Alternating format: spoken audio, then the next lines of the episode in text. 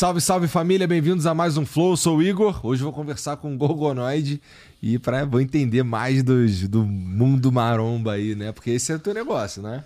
Hoje, é, meu negócio é isso. Meu negócio é comentar sobre fofocas do mundo maromba.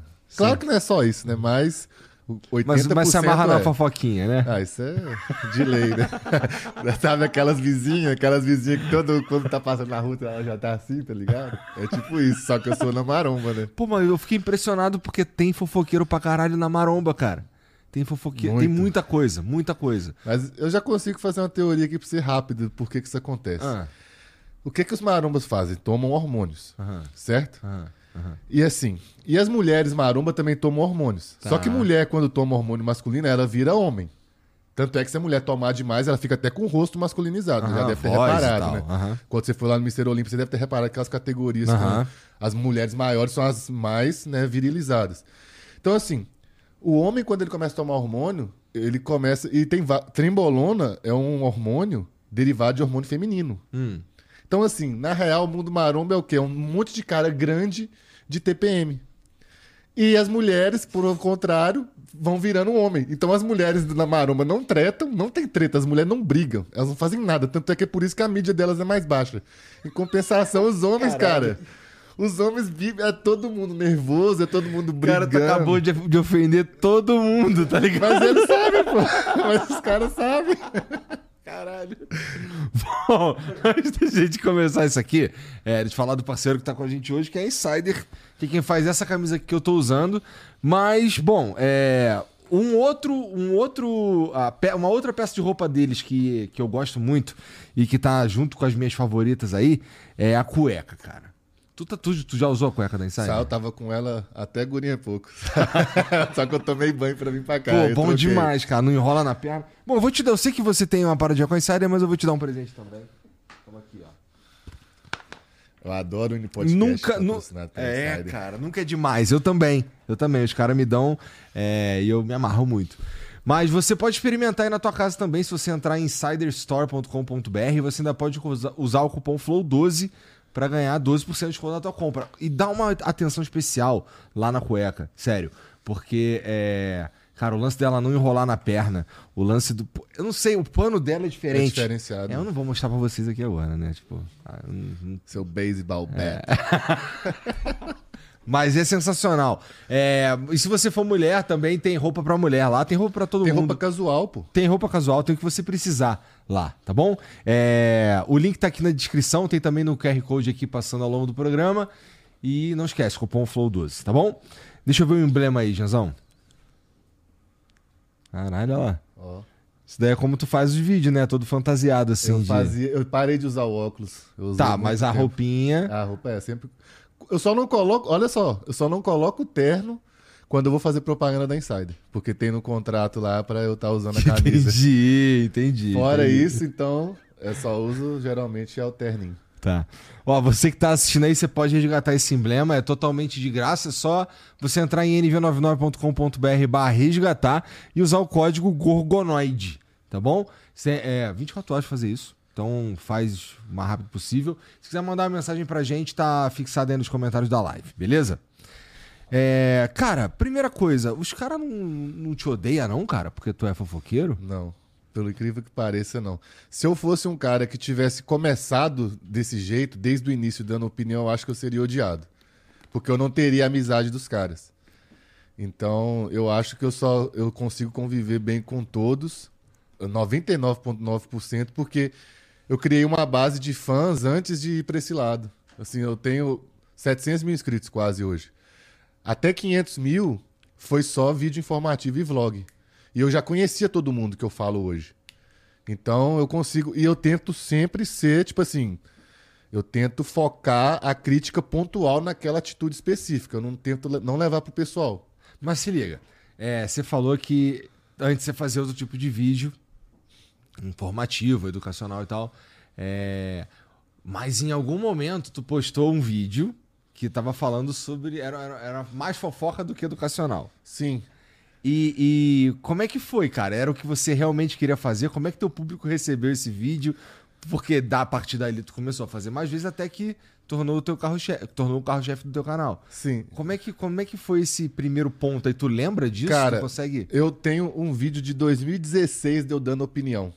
Já. Porque Aham. na época tinha uma. Essa treta nunca morre. Que é os atletas contra os vloggers. E nessa época eu já fiz um vídeo falando assim, cara. é, os atletas têm essa rixa com os vloggers, mas na verdade os caras estão aí pra somar. E foi, eu dei minha opinião sincera, mesmo eu tendo 300 inscritos. Entendeu? Eu dei minha opinião sincera. E eventualmente, quando alguma coisa me incomodava muito, eu pegava e gravava um vídeo. E toda vez que eu gravava um vídeo assim, dava bom. Entendeu? Sempre deu bom, mas eu nunca fiz vídeo assim. Só que chegou um ponto que eu já tinha feito tanto vídeo informativo e tanto vlog, e quando eu fui ficando mais velho, minha vida foi ficando mais monótona, né? E eu não consigo é, ficar refazendo vídeos. Tipo assim, os, os caras fazem. Todo janeiro, projeto verão. Ah, como secar, como perder gordura local. Eu não consigo ficar refazendo esses vídeos. Então, teve uma hora que, quando eu fiz o. Igual eu falei, eu sempre fiz vídeo é, dando opinião, mas era esporádico. Teve uma vez, cara, que eu fiz um vídeo no canal do amigo meu, Vitor Leles, que a gente tava criticando o Ramon. Quando o Ramon, quando ele, ele quase foi pra Integral Médica. Ele chegou aí lá, chegou a tirar foto com o casaco da Integral, tudo pelas costas do Cariani e desse pessoal todo. Aí essa foto vazou. E o Ramon deu pra trás, tipo, no último segundo. Aí, cara, aquilo ali me deixou indignado na época. Falei, cara, como é que você fica chamando o cara de pai, ele fica te chamando de filho, você pega e faz tudo isso nas costas. E, cara, eu fiquei muito nervoso nesse vídeo. E esse vídeo virou meme também. E por causa disso, esse amigo meu, que é o Lelis, ele sempre falou, cara, você tem que fazer esse tipo de vídeo na Maromba. Tipo Nando Moura, só que na Maromba. Você tem que fazer isso. Aí eu, ah, não, cara, que não sei o que, não, não- não rola e tal. Só que aí em 2022 eu resolvi cobrir o Olímpia. Que eu resolvi pegar e falar assim: não, vai ter Mr. Olímpia. Eu vou ficar três dias acordado direto, mas vou fazer vídeo de todas as categorias, todos os confrontos brasileiros, assim, fazer uma cobertura completa mesmo. Só que aí deu aquela confusão lá do Léo Stronda. Aí, ou seja, eu tava falando tecnicamente só, tipo, só torcendo pros brasileiros, mostrando a parada e tal. E aí deu a polêmica do Léo Stronda. Aí eu fiquei do lado do Léo Stronda. E por causa disso eu fiz vídeo xingando o pessoal da, do Olímpia. Aí, por causa disso, fui me envolvendo em várias polêmicas que eu não foi controlado. Só que aí, cara, como eu pego, gravo o vídeo sem editar, Não foi controlado. vai sem é filtro. Vai sem filtro. Aí eu comecei a realmente fazer vídeos focados em dar minha opinião. Porque Entendi. eu percebo que no público maromba, o pessoal não tem muita informação de bastidor que eu tenho. Então o pessoal é muito é iludido muito fácil. Aí eu falo assim, cara, eu posso não expor o que você me contou no privado, que fulano me contou no privado, mas eu posso dar um panorama geral pro público não ser feio de otário. Entendeu? Então é como se eu fosse um sindicalista que intermediasse a vida dos famosos da maromba com o povão. Então eu sou tipo um representante do povão maromba, entendeu? Eles me veem mais ou menos desse jeito. O público, né? Entendi, caralho. É, é uma posição. Mas assim, vamos lá. Você é. Você repercute, de certa forma, o que acontece no mundo da maromba também. Sim. E por meio dos teus contatos aí, pelo fato de estar vivendo isso há muito tempo, é, já tá nisso daí há muito tempo, tu conhece quase todo mundo, se não conhecer todo mundo mesmo, né? O que, por exemplo, te possibilitou é, intermediar, de certa forma, ali uma conversa que, do Léo do, Léo com, com o tiozão, Sim. é? Sim. Que tal que tenha sido talvez aí no- nesse mundo da maromba, que é um, um bagulho engraçado, né, cara? Eu vi o vídeo seu você Então, falando disso. Tem um, ele funciona sozinho. Ele É. tem uma, Mano, é igual uma bactéria que vive na Antártida. cara, Ela então não depende de ninguém. Não depende, ele tem, tem, tem o ecossistema dos famosos, dos patrocinadores, do- dos fofoqueiros, do, do fã e dos interesses, é tudo específico. Os campeonatos, é. ali. Isso, tem tudo ali. Tem É como se fosse um The Sims ali, cara. Tem a cidadezinha deles funcionando É, e foda-se é. o mundo aqui fora. É, é. E- E... aí tu é. Tu tá, né? Tu tá envolvido nessa porra aí. E essa parada que rolou do, do tiozão e do Léo é, mexeu com esse mundo aí. Sim. Né? Pra caralho. Assim, porque, é, na verdade, todo, tudo que aconteceu mexeu, né? É, é o tiozão saindo da, da. é Uma galera saindo da Max, né? Chegando numa, na Growth que, que tinha o Léo, que era tretado com o tiozão, isso precisava ser resolvido. Isso começou lá no Olímpia, viu como é que, como é, que é tudo Pois conectado? é, pois é. Então, e, e co- como é que foi isso daí? Tu viu uma, uma oportunidade? Qual que é o teu interesse, por exemplo, dos dois estarem de bem, tá ligado? Ó, eu sou meio bobão com isso aí, eu gostaria de ver todo mundo de bem. De verdade bom, eu também. que de verdade que esse isso é o que eu gostaria de ver, tipo, o Léo Stronda é tratado com Toguro. Eu gostaria de ver os dois, sei lá, não precisa ser melhor amigo, mas resolvendo. Entendeu? Eu sou assim. E Eu não sei por que, que ele é tratado. Tá eu ligado? também Ele- eu já, eu já esqueci. Tá ligado? Eu não lembro mais. Não sei se tinha mulher envolvida. Eu não É lembro mais. isso daí, É- né? Mano, é tão velho que tem- já teve Toguro queimando a foto do Léo Stronda, assim, tá ligado? Num vídeo. Aí isso deixou o Léo Stronda mais puto. Ele- o Toguro fez um vídeo tipo assim: foda-se, você não quer ser meu amigo, vou queimar sua foto. Porque, tipo assim, os caras são. Não, não entendo. E já faz tanto tempo que nem Eu nem- você lembra se mais. bobear, nem eles devem saber mais porque que eles não conversam, tá ligado? É tipo assim. Porra, confesso que eu, eu, eu acho que eu perguntei pro Toguro no, no. Quando ele veio aqui. E, e eu falei assim, porra, não entendi direito, cara. E aí, qual que é? Ele, pô, cara. Aí ele me falou um troço que ele era meio. Ele também não sabia direito. Parece que eles. Seria bom se eles se- sentarem pra conversar e trocar essa ideia, porque já nem lembra direito qual que é o problema do outro. Sim, né? é, é tipo ranço mesmo. É. Tá de mal. E a, que- a questão do, do, do Cariani é assim. Eu nem lembro de verdade quando é que eu comecei a me aproximar do Cariani como amigo. Mas ele sempre, eu percebo que ele sempre gostou de mim pelo fato de eu não ser falso com ele nem ficar babando o ovo dele. Porque o Renato Cariani, ele tomou um posto que todo mundo do lado dele, é, basicamente assim, não todo mundo, né? Porque eu tô generalizando. Mas boa parte das pessoas que colam com ele é porque tem algum interesse. E como eu sempre fui meio, corri na lateral assim, meio, eu nunca dependi de ninguém. Nesse sentido. Nesse sentido. É claro que eu dependo dos meus seguidores, dependo dos Eu meus patrocinadores, etc. Então eu sempre mandei a real pra ele. Ele perguntava alguma coisa assim. Tanto é que teve um, um corte que viralizou de eu falando que ele tem a genética mediana. Tipo assim, como assim eu tenho a genética mediana? Eu sou o rei Cariri, entendeu? Tipo Não, mas assim. caralho, mas se, se ele, ele ficou puto com isso? Não, não ficou, ele não ficou puto, mas é Justo, engraçado porque ele, as pessoas não Mas criticam fica, ele. Cara, calma aí, o cara falou do Cariani. É, tipo Meu, isso. Não, o cara É. falou do cara. Tu viu o Cariani? O cara falou de tu? Rola isso que você tá É. dizendo, né? Mas Ah. me parece uma parada bem tranquila de se Sim, falar, mas é, né? por, é, é por isso que eu tô falando. Então, como ele sabe que eu sou assim, que eu falo que eu penso mesmo na cara dele, não vou ficar fazendo. Ele gosta, ele sempre gostou de ouvir muito minha opinião, Aham. entendeu? E um tempo, há bastante tempo atrás, quando esses, esses meus vídeos de, de opinião começou a dar bom, digamos assim, começou a dar mais repercussão, é, o pessoal da Max já demonstrou interesse em eu ir pra Max. Só que eu falei assim, cara, eu não vou. Mas o tiozão já tava lá e o cara. Já, já tava. É porque a tua história com a Growth também é, é- é- É é- antiga. e única também, né? Tu É. falou que mandou e-mail pros Eu caras mandei e-mail pro saque, tipo, dizendo por que, que eles deviam te patrocinar. é, foi um e-mail bem. Eu tinha salvo até hoje porque tá na- no histórico do e-mail. Mas eu basicamente mandei. Eu, eu, eu sempre trabalhei em empresa multinacional ou empresa, mesmo que seja menor, mas que prestava serviço pra. Então eu sei escrever, entendeu? Eu sei escrever bem, sei fazer uma, uma proposta. Tu trabalha em outra coisa fora Eu, da internet? eu trabalhava com isso. Eu, eu antes Hoje de- não, hoje Hoje internet. não, eu sou formado em engenharia elétrica. Entendi. Entendeu? Então eu trabalhei muito, muito tempo na área de automação industrial e na área de elétrica em geral, mais pra- usina. E aí eu mandei esse e-mail para a Growth, é, só falando assim, "Aí, cara, eu tenho 800 inscritos aqui, os gráficos tudo apontando para cima, não era fake, mas era muito início, né? Eu tinha três meses que tinha cria- criado o canal. E aí eles falaram assim, beleza, vamos analisar. Aí eu já fiquei ansioso. Aí no outro dia eles, beleza, criamos o cupom GOL. Isso foi dezembro de 2016. Ah, eu, beleza, felizão, vou começar, vou divulgar então, vai que dá certo. Aí, igual eu falei, em pouco tempo assim, coisa de duas semanas, eu já tinha vendido mais de 10 mil reais, eu tenho certeza. Maneiro. Eu não lembro o valor, mas era mais. E aí os caras falaram, pô, esse cara aí é bom de venda, né? Pô, 800 inscritos, vender 10 mil, já, tipo assim, já dá pra mandar uns whey pra ele. Foi mais ou menos assim. Então eu comecei ganhando, eu ganhava 300 reais em suplemento. E eu ainda me comprometi a 100 reais do, é, fazer sorteio pros meus seguidores. Então era isso o, o, o contrato. Eu, nunca, eu não tenho contrato com a Growth.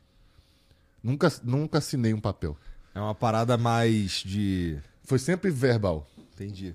Aí, só que aconteceu. Aí, eu também sou meio chatinho, né? Eu ficava, ainda passava os dois meses, e aí, tá bom? Tá. Aí foi aumentando, ah, vão te dar agora 600 reais de suplemento, mil. Aí chega uma hora que era assim, vão te dar dois mil. Eu falei, não, não consigo consumir dois mil reais de suplemento, não. Você quer me dar 500 reais e mil de suplemento? Pô, eu- ou seja, eu perdi mil, ou perdi 500, Aham. mas pô, já é 500 reais no bolso, cara. Então, meu canal, quando eu tinha três meses de canal, eu já tava treinando de graça na minha academia. Porque eu falei assim, "Ô, velho, vou fazer uns vídeos aí. Ou seja, já tava treinando de graça, já tava ganhando whey. E também já tava no meu antigo patrocinador, que eu fiquei sete anos com eles também, que é Oficial Farma. Aí eu fiquei, ou seja, eu já tava economizando manipulado, economizando suplemento, economizando academia. Então eu tava rico. Porque, pô, meu salário era só. Meu salário era só pra pagar a faculdade e sobreviver, cara. Vamos supor, eu ganhava lá uns 3 mil e poucos reais por mês. A faculdade era 1.200. Boleto do carro, 600. Acabou minha vida. Aí, pô, comecei a parar de pagar academia. Esse tempo aí era, era bom, né? Internet era doideira. A gente era mais ingênuo, né? Sim. E aí, cara, igual você falou, essa parada dessa a, a bolha da maromba, ela é bizarra, porque, por exemplo, eu nunca fiz um post patrocinado no sentido de. Os caras me mandam e-mail assim, ah, quanto que é pra você divulgar no story? Eu não faço. Eu não sei quanto, eu não sei nem quanto que cobra. Eu nunca fiz isso. Porque todos os meus patrocínios são vitalícios. Você entendeu? Não é igual, vamos supor, que no Flow, que você às vezes pega uma ação pra divulgar tal produto, Aham. ou uma ação pra. Não, lá é um ecossistema próprio, Sim, né? então assim, o- as- eu vejo as, as pessoas que têm canais de outros nichos, eles têm muita dificuldade de monetizar além do AdSense. E quando tem, muitas vezes o cara meio que tem que divulgar uma coisa que ele não se sente tão à vontade de divulgar. Por exemplo, sei lá, o cara vai divulgar um negócio pra cabelo. Mas talvez o cara nem usa. Ele só tá simplesmente divulgando. Na maromba, não. Na maromba, eu tô divulgando o whey que eu tomo. Eu tô a roupa que eu uso. Então, assim, essa parada desse ecossistema que você falou é uma sacada que as pessoas não, não percebem. Não existe. Eu, não, eu acho que não existe outro nicho assim, cara. Nem do game. Porque o do game tem patrocinador, você tem. mas, Pô, você não vai ver a Samsung patrocinando um cara de 800 inscritos. É. Na Maromba, cara, tem TikToker aí que tem 10 mil seguidores e já tem cupom na Integral, tem cupom na Max. Isso não tem em outro nicho, cara. Assim, Pois é. Porra, e assim, cara, pra você, assim, eu tô chegando agora nesse, nessa parada aí de maromba e começando a olhar como ela é por dentro, né? E até começando a me interessar mesmo pelo, pelo esporte, pelo menos do ponto de vista de assistir. É. Mas eu tô chegando agora. Porra, é. Pra mim, cara, o lance do, desse- dessa movimentação que rolou aí nos últimos meses, que inclusive fudeu a gente, que a gente ia começar a fazer um- uma parada mesmo, um, um, um projeto mesmo, e aí veio uma um tempestade de merda no meio da coisa toda e atrapalhou tudo, mas pra nós, assim, olhando, foi uma. Foi, ah, tá, tem um cara saindo de uma marca e indo pra outra. Por exemplo, o Júlio sair da Max e ir pra outra, eu fui descobrir que era um bagulho, um porra, caralho, porque ele 12 nunca anos. esteve em outro lugar e tal. Mas eu não sabia, pra mim, ele, o Júlio, é, sei lá. É entendeu? tipo o Rogério Ceni na época sair de São Paulo e ir pro Palmeiras. É. Tipo, é um negócio que não dá pra imaginar. Então, e aí, é, é, você tá no meio desse bagulho aí. Sim. Por causa desse, de- desse lance do tiozão com, com o Léo e tal. Além de estar na Growth há um tempão, além de ser o canal de um canal de comunicação desse bolo, é, desse mundo, que, como você disse, o representante do. Eu sou, o eu sou o Lula. É, o Lula. o Lula, do É, povo, tô zoando, é. tá, gente? O rei dos fofoqueiros, pelo é, menos. isso aí eu sou. E aí, e aí, como é que foi pra vocês? O que, que isso significa de verdade no mundo da maromba? Essa movimentação, ela é, é- ela melhorou as coisas? Ela piorou as coisas? O que, que, que você acha? Olha, o negócio dessa movimentação é o seguinte: atleta entrar e sair de marca é, é relativamente comum. No, no- no nosso meio, é como se as marcas de suplementos fossem times de futebol. Mas é que os, os- os torcedores não são tão apaixonados assim, porque brasileiro passa dificuldade, então ele vai onde é que ele acha mais barato. Né? Ou seja, alguma coisa assim. Não tem. Tipo assim, eu não sou fã da Max a ponto de falar, não, a Max pode custar mil reais que eu vou comprar. Não é igual camisa de futebol que. Você sabe que aquela camisa não vale 500 reais, mas você compra. Não, é, não chega a ser essa paixão. Aham. Mas o que aconteceu? É, saiu um time assim da de uma de uma empresa, né, que é a Max Titânio, e era tipo assim, o- realmente a cabeçona, entendeu? No sentido de não, e não foi só o Renato, foi o Renato, o Júlio Balestrin, que é o mais é o mais pesado de todos, não por causa de ser o maior, porque o maior no caso, né, mais representativo é o Renato Cariani. Mas é pelo fato dele ter esse vínculo de 12 anos. E ainda levou o Kaique e o Gnomo. O Gnome, para ser sincero com você, é até esperado. Se o Renato fosse para qualquer marca, provavelmente ele iria junto. Porque o Gnome é muito novo e ele deve. Ele respeita muito o Renato Cariani. Ele, realmente, o Cariani meio que adotou ele, tá ligado? Uhum. Então, assim.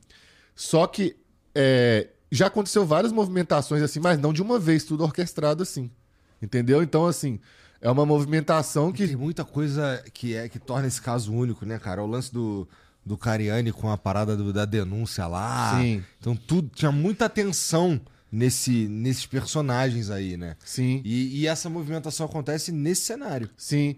E o que que acontece? O, a, a grande ironia dessa, dessa, dessa movimentação toda é que o Renato já veio atrás de mim para eu ir para Max, a Mariane já veio atrás de mim para eu ir para Max, ou seja, eles tinham interesse Mais recentemente? recente. Tá. E acabou que eu inverti. Interessante, cara. Tô falando assim, é, eu fico até sem graça porque eu converso com eles. Aham. Entendeu? Eu, eu converso com. com a- já conversei bastante, agora já, desde que o Cariano veio pra Growth, ela não fala mais nada comigo, não. Mas assim, ela vê meus stories, eu vejo os stories dela e tal. Já conversei com ela, já teve vezes que ela me ligou porque eu tava usando o, a logo da Growth em cima do Ramon, aí ela falou pra não usar mais, não sei. Ou seja, tinha contato. E eles tinham interesse realmente de eu ir pra Max Titânio pra eu fazer esse trabalho que eu faço usando a camisa da, da Max. Só que eu falei, cara, vocês podem me oferecer o salário que vocês quiserem. E eles me ofereceram, na época, coisa bem mais alta do. Pelo menos por alto. Não chegou a fazer uma, uma proposta. Aham. Mas assim, de- por alto, eles me ofereceram um negócio hum, que Maneiro, era três maneiro, vezes mais do que eu ganho hoje na Growth. Falei, cara, vocês podem oferecer o dinheiro que vocês quiserem, eu não, não saio. Como assim qualquer dinheiro? Não, cara, sabe o que é qualquer dinheiro? Você pode me oferecer um milhão de reais por mês, eu não saio. Ou seja, realmente não tem preço, entendeu? E aí você fica tipo assim, como assim não tem preço? Não existe ninguém que não tem preço. O que aconteceu pra construir todo, todo esse elo aí, cara? O elo de eu ter 800 inscritos, cara. Isso fez toda a diferença, Pra, entendi. pra mim fez, cara. Porra, cara. Pra mim eu fez. gosto disso. É muito foda isso daí. Eu acho. Mas aí. aí, aí... Aí o que, que aconteceu? Eu vou resumir pra você, pra pra fazer sentido, né? Quando aconteceu aquela confusão lá da, da polícia, O que, que aconteceu? Ficou aquele, aquela confusão, a- as- os sites tudo divulgando, aí depois veio Fantástico, o programa na Rede TV, Re- na Record, não sei. Ou seja, todo mundo tava falando daquilo. E como o Renato Cariani sempre vestiu muito a camisa da Max Titânio, cara, não tinha como você desvin... Os dois viraram uma simbiose, tá ligado? Igualzinho o Homem-Aranha mesmo lá quando tem o Venom. Ou seja, viraram uma coisa só. Aham. Então você não sabia mais o que era Renato Cariani e o que que era Max Titânio. Então é óbvio que a imagem da Max Titânio foi vinculada ao Renato Cariani de Sim. maneira muito forte. E outra, recentemente o Renato Cariani já estava falando em podcast que ele era sócio do Grupo Suplay. Ele falava assim: não, eu sou sócio do Grupo Suplay. Só que, pelo que eu entendi, pelo que eu sei, ele ainda não era sócio no papel. Mas era uma conversa que estava muito adiantada. A ponto de os próprios, pesso- o próprio pessoal da Suplay tratar ele como sócio. Chegar na, na comissão de venda lá e tal, e apresentar ele assim. Então, assim, já tava um negócio. Como é que tu sabe disso aí? Eu sei disso aí porque eu tenho meus contatos. Tá, então você via. ro- Os caras via rolar e eles te falavam. Sim. Tá, tá bom. não foi uma só pessoa que Tu- me tu falou não tá isso. Então, inventando isso. Não, o que, o que eu, eu concluo que uma coisa é, é muito provável de ser verdadeira Ah. quando duas pessoas, pelo menos de interesses diferentes, contam a mesma história. Entendeu? Ou seja, tem uma pessoa aqui que tá muito interessada que eu saiba de uma coisa. Aham. Aí essa aqui tá muito interessada que eu saiba de outra coisa. Mas as duas contam a mesma história. Eu falo assim, cara, se um tá contra o outro e estão contando a mesma coisa, é sinal que isso é, provavelmente é verdade. Tá bom, tá bom. Entendeu? E isso que eu tô te falando aqui é um, é uma- É é um, um desses casos. Tá bom. E aí, quando a imagem da Suplay ficou, principalmente da Max ficou muito vinculada ao Renato Cariani, eles foram obrigados a tomar alguma atitude. Que foi quando saiu aquela nota, o próprio Renato já esclareceu que ele sabia da nota, mas ele não concordou.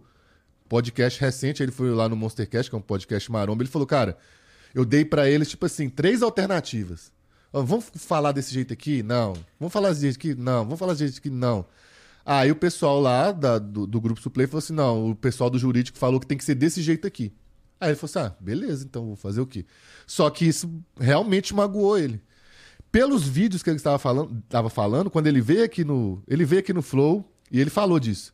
Falei, mano, ele, ele, ele não gostou, porque ele falou bem da Oficial Farma, falou bem da Army, e quando ele foi falar da Max Titanium, ele falou: é, eles deram uma, Uma cacetada. Ah, não, com certeza. Ele não Porque, gostou, querendo né? ou não, cara, É. é, ele ficou como mentiroso. Porque é aquele negócio, cara, vamos supor. Faz de conta que você, na época, você e o Monark, vocês eram sócios, mas só de boca. Aí depois dá um BO daquele lá, você fala assim, não, o Monark nunca foi nada aqui, não. Ah, o Flow é, é, meu. eu- É tipo isso, tá entendi, ligado? entendi. Entendeu? Então, por mais que não tinha nada escrito, dava pra ver que a conversa estava avançada. E igual eu falei, o Renato sempre desabafou comigo. Tu acha que foi isso o, o- principal motivo dessa dança de, das cadeiras Sim, aí? cara, esse foi o principal motivo. Porque, cara, imagina você tá ali há quase quatro anos e desde o comecinho você já tinha essa esperança. Mesmo que eles não tinham pro- prometido nada, aí ele já entrou assim, então, eu vou entrar nessa empresa aqui, vou revolucionar tudo, vou dar meu sangue e eu tenho certeza que daqui uns dois anos eles vão querer que eu seja sócio, porque, pô, ela faturava X e agora tá faturando 5X. Tô dando um exemplo, eu inventei esses valores aqui. tá. Então a, a pessoa vai criando. Vai criando. Já viu aquele filme que é, Quer, Quero Matar Meu Chefe? Você já viu esse filme? Não. Mano, esse filme é muito bom. Mas enfim, então não dá pra, não dá pra te dar esse exemplo. Não. Mas Tá. enfim, o cara vai criando essa expectativa. E depois essa expectativa foi cumprida quando apareceu essa, essa conversa. Fala assim: não, a gente vai fazer isso no final do ano, vamos fazer tal coisa Aham. e tal.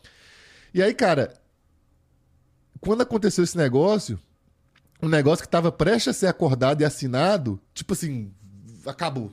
E ainda chegou lá e aí ele ficou como o maior mentiroso do, do, do, do Brasil. E outro, o Renato Cariano, ele já tinha um pouco de mágoa de ficar como mentiroso, porque na época, não sei se você sabe, da Ironberg, Uhum. a Ironberg, ele era sócio, a mesma coisa, cara, com o Betão lá, da Ironberg. Ah. E aí teve uma confusão, eu, eu não sei direito o que, que aconteceu nos bastidores exatamente, mas eles tretaram, e aí o, o- o- basicamente o Betão falou assim, a Ironberg é minha, e o Cariani meio que falou assim, pô, mas a sociedade era tipo assim, beleza, você entrou com a máquina com dinheiro, eu entrei com o nome, a gente construiu isso junto. Aí no final das contas o Betão ficou com tudo. Então, ou seja, todo mundo zoou na época o Cariani. Pô, esse Cariani é um conversado, ficava falando que a Ironberg era dele, não era bosta nenhuma, era tudo do Betão. Então, ou seja, já tomou uma dessa. Aí depois passam uns dois anos, menos de dois anos, pô, ele falava que era sócio e não era. Ficou tipo assim, pô, esse cara, ele, será que a casa dele é dele mesmo? Será que o filho dele é dele? Tipo assim, o cara ficou desmoralizado, Entendi. entendeu? Entendi. E aí, ele conversando comigo, ele ficava desabafando e tal, e eu trocando ideia normal. Aí teve um dia que eu falei assim: Você sabe que se você tivesse na Growth, a Growth não ia deixar você na mão, não, né? Ele, pois é, não sei o que e tal, é foda, os Então, caras. então sei- foi tu que, tu que, que plantou essa parada aí dele pra Growth, cara? Foi, na- eu plantei na cabeça dele e plantei na cabeça dos donos da Growth. Porque, como eu tô na Growth há bastante tempo, eu tenho uma amizade muito forte com os donos da Growth. São dois irmãos gêmeos. E por que que tu queria que o Renato Cariani fosse pra Growth? É porque eu sempre fui fã dele, pô. Eu sempre quis trabalhar com ele. Só que eu. Eu sempre quis trabalhar com ele, mas eu não ia sair da Growth. Então, tipo assim, eu já tinha desistido desse sonho de trabalhar com ele. Só que quando aconteceu isso aí, ele falou assim: Pois é, Gog, dessas marcas que tem aí, a que eu, tenho, a que eu mais admiro é a Growth. Aí eu falei: Ué. tipo assim, ué. Aí eu já dei um print. Mano, eu sou muito maquiavélico nisso. Eu dava o print, aí eu cortava as partes que não interessavam pro Edu saber e mandava pro Edu o print, que é o dono da Growth. É, aquele print que apaga, tá ligado? Que só pode ver uma vez. Aí o Edu falava, ué, tipo assim, a gente também tem interesse. Aí eu mandava pra ele. E aí, print- porque esse, esse tipo de print, cara, é, não é bom que ele fique circulando, né? Porque já pensou, vamos supor, eu mando um negócio desse aí, aí isso vaza, aí vai, chega lá no pessoal Aham. da Max, pô, ia pegar mal pra caramba, né? Então por isso que eu fiz isso. Ah, mas aí tá tranquilo agora tu falar aqui Não. pra todo mundo ouvir, né? Agora tá tranquilo, agora já aconteceu. Por que, É. que eu, eu- às vezes eu fico até com consciência pesada, mas não ligo? Pô, eles não tentaram me tirar da Growth? Só eles podem fazer isso? Eu não posso tentar articular nada também, não? Entendeu? Então, assim, eles, eles, não eles podem até estar chateados comigo. Mas eles não têm direito de tá. estar. É porque no fim, assim, é, eu acho que esse movimento que você fez aí é, já tava meio ferido do lado de lá, né? Sim, Já cara. não- Cara, você pode ver, depois que deu essa confusão aí, que saiu aquela nota, o Renato Cariani, qualquer pessoa que tem dois neurônios, percebeu que ele ficou totalmente de lado. N- não tô falando só de lado porque a- o, o pessoal da Max quis isso. Ele meio que se isolou também. Ele continuou fazendo as divulgação dele e tal, mas dava pra ver que ele tava secão, ele não tava se envolvendo muito nas coisas. Igual quando o Ciban veio aqui no Brasil, ele nem apareceu em nada. Tô falando assim, ah, ele não fez questão, é, mas se tivesse tudo bem, é lógico que ele ia fazer alguma coisinha. Nem que fosse só dar um, um oi lá no meio do vídeo. Alguma coisa assim, entendeu? Então, deu pra ver que ele ficou sentido. E aí, essa articulação toda foi acontecendo desse jeito. Aí eu falava, eu falava assim com, com o Edu: quanto será que o Cariano ganha lá na Max? Aí eu falava assim: ah, eu acho que ganha tanto. Aí o Edu falava assim: ah, eu acho que é por aí também. Eu pensei assim: ué, velho. Não sabia que a Grove tava com dinheiro assim, não. Porque se o cara fala com essa naturalidade, é sinal que, pô, tem dinheiro no, no caixa, entendeu? Se é só. Tipo assim, ele não tremeu quando eu pensei. Aham. Aí eu mandava pro Renato. Aí o Renato falava assim: não, eu ganho tanto e não sei o que lá, e tanto, e tanto, e tanto. Mais ou menos assim, né? Aí eu falava assim: aí, ó, Edu, a gente passou perto. Aí foi indo. Só que o que às vezes você não sabe, mas o pessoal que acompanha mais a fundo as fofocas da Maromba sabe, é que a Growth já tentou patrocinar o Renato Cariano umas quatro vezes. Sempre conversava assim e não dava certo. Isso depois que ele já tava na Max? Não, antes, até. Antes dele, na época foi pra Integral, depois ele da Integral foi pra Max. É que assim, é, esse, esse movimento, eu consigo entender essa cautela aí pra dar essa pesquisada, não sei o que, pra ver como é que funciona. Porque quando tu leva o Cariani, é, tu leva também, tu leva um projeto inteiro, né? Sabe Sim. que ele vai querer chegar e fazer um, fazer um Exato. furacão Vamos naquela supor, porra. se fosse o contrário, eu ir pra Max, ia dar repercussão nenhuma. Pô, página de fofoca Maromba ia postar lá e passar três dias, acabou o assunto. Só ia simplesmente vestir a camisa da Max e começar a fazer meus vídeos. Mas quando é ele, envolve muita coisa, porque você tenta imaginar a quantidade de conhecimento que o Renato Cariani tem do funcionamento da Max Titânio. Ele sabe como é que funciona a fábrica, ele sabe como é que é o desenvolvimento de produto, ele sabe como é que funciona o marketing, ele sabe como é que é a produção de conteúdo, ele sabe como é que faz o atleta ser motivado e querer ser o melhor, porque ele tá sempre ali produzindo e não sei o quê. Então, assim, você não tá tirando um, um, um atleta qual- qualquer ou tirando um, um zero à esquerda igual eu. Você tá tirando um cara que realmente tinha uma parte ali no, no, no DNA da empresa. Entendeu? E agora ele vem com todo esse conhecimento dentro da cabeça dele pra usar dentro do, da Growth. Então, então, a Max ganhou. é, Não é que o Cariani parou de trabalhar pra eles, agora o Cariani é o concorrente. O atacante do outro time. É. Né? Você pegou. Tava, vai ter uma final. O Neymar jogava no Santos. E do, sei lá, do lado de cá tinha o Atlético Mineiro, que eu sou atleticano. Tá. Aí, do nada, antes da final, o Atlético Mineiro contrata o Neymar. Agora o Neymar tá atacando contra o Santos. Assim, dentro das quatro linhas, sem fazer nada de, de ilegal, mas, pô, o cara mais perigoso do outro time tá, agora tá do seu time. É basicamente isso. E, igual, e ainda teve a parada, né, de envolver é, o, o, o Júlio, que deu. Porque, cara, se vem o Renato sozinho, já era, já era astronômico o negócio. Mas quando vem o Júlio, fica meio que provado que a amizade deles é sincera e que realmente aquela parada que eles tinham no passado ficou pra trás. Porque, cara, você sai de uma empresa que você tá 12 anos pra ir com seu amigo, isso não é só amiga, amiguinho, não é só coleguinha de trabalho. Tá. Você entendeu? Então, a- o Júlio ter ido antes, ó, e ter ido junto, tem um peso gigantesco. Mas eu acho também, assim, eu entendo, eu entendo esse ponto de vista aí. Mas existe também um outro ponto de vista possível é, que a gente consegue analisar isso daí de um outro jeito, que eu também tô só viajando aqui, tá? É, mas olha só, o tiozão, por exemplo, ó, é, eu tenho certeza que a amizade, ele não, não é nem questão de questionar a amizade deles, né? Eu acho que ela é tão forte que o tiozão seria capaz de falar pro Júlio, cara, não tem problema você ficar aí. Tá ligado? Você pode ficar aí. A gente não sabe se, se, se, assim, se, se o que, que aconteceu mesmo, que pode, pode não ter tido um interesse também pelo Júlio, eu não sei. Tá ligado? É isso que eu tô dizendo. Não, mas é, é, é, o que aconteceu ali foi mais ou menos tipo assim: se você sair, eu saio. Foi mais ou menos isso. Por mais que tenha toda uma, uma um apego, toda uma, digamos assim, uma dor, né? Sei lá, de se realmente você fica pegado. Por 12 anos não é 12 meses. É. Então, assim, é muito tempo, cara. 12 anos. Eu, tipo assim, é uma história realmente juntos ali. E. Mas eles. É que acontece o seguinte, né, cara? A gente tem que ser honesto, o Júlio sabe disso. Existe a vida financeira do Júlio antes do Renato e depois do Renato. As pessoas que colam com o Cariani costumam ganhar dinheiro. Tá Sem- che- Então vai chegar a minha hora, porra. não tá ganhando, não, né? Mas enfim.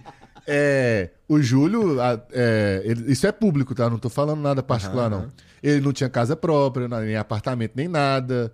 O carro dele era um carro mais ou menos. Cara, ele começou a colar com, com o Renato, as mídias dele explodiu. Então tá, ele- então tá chegando a tua vez também, né? Ah, eu já tô rico. pô. Tô zoando. tô zoando.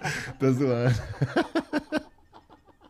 Isso que irrita o pessoal. Eu faço, ver- o, que, o que que eu já não tenho? É verdade, cara. O que, que eu já não tenho? Eu moro onde é que eu gosto. Eu sou casado, tenho uma filha, ganho bem. Me oferece o quê? O que, que você vai me oferecer? Eu não quero. Minha cidade não tem iate para eu colocar, não tem um lago pra eu colocar iate. Não tem interesse nenhum de se mudar dela, né? Zero. Então, assim, não tem como me comprar porque eu não quero nada. Entendeu? Não tem como, cara. A única coisa que eu quero é ficar expandindo minhas academias lá devagarzinho, mas eu não Ah, tu tem uma rede de academia? Não.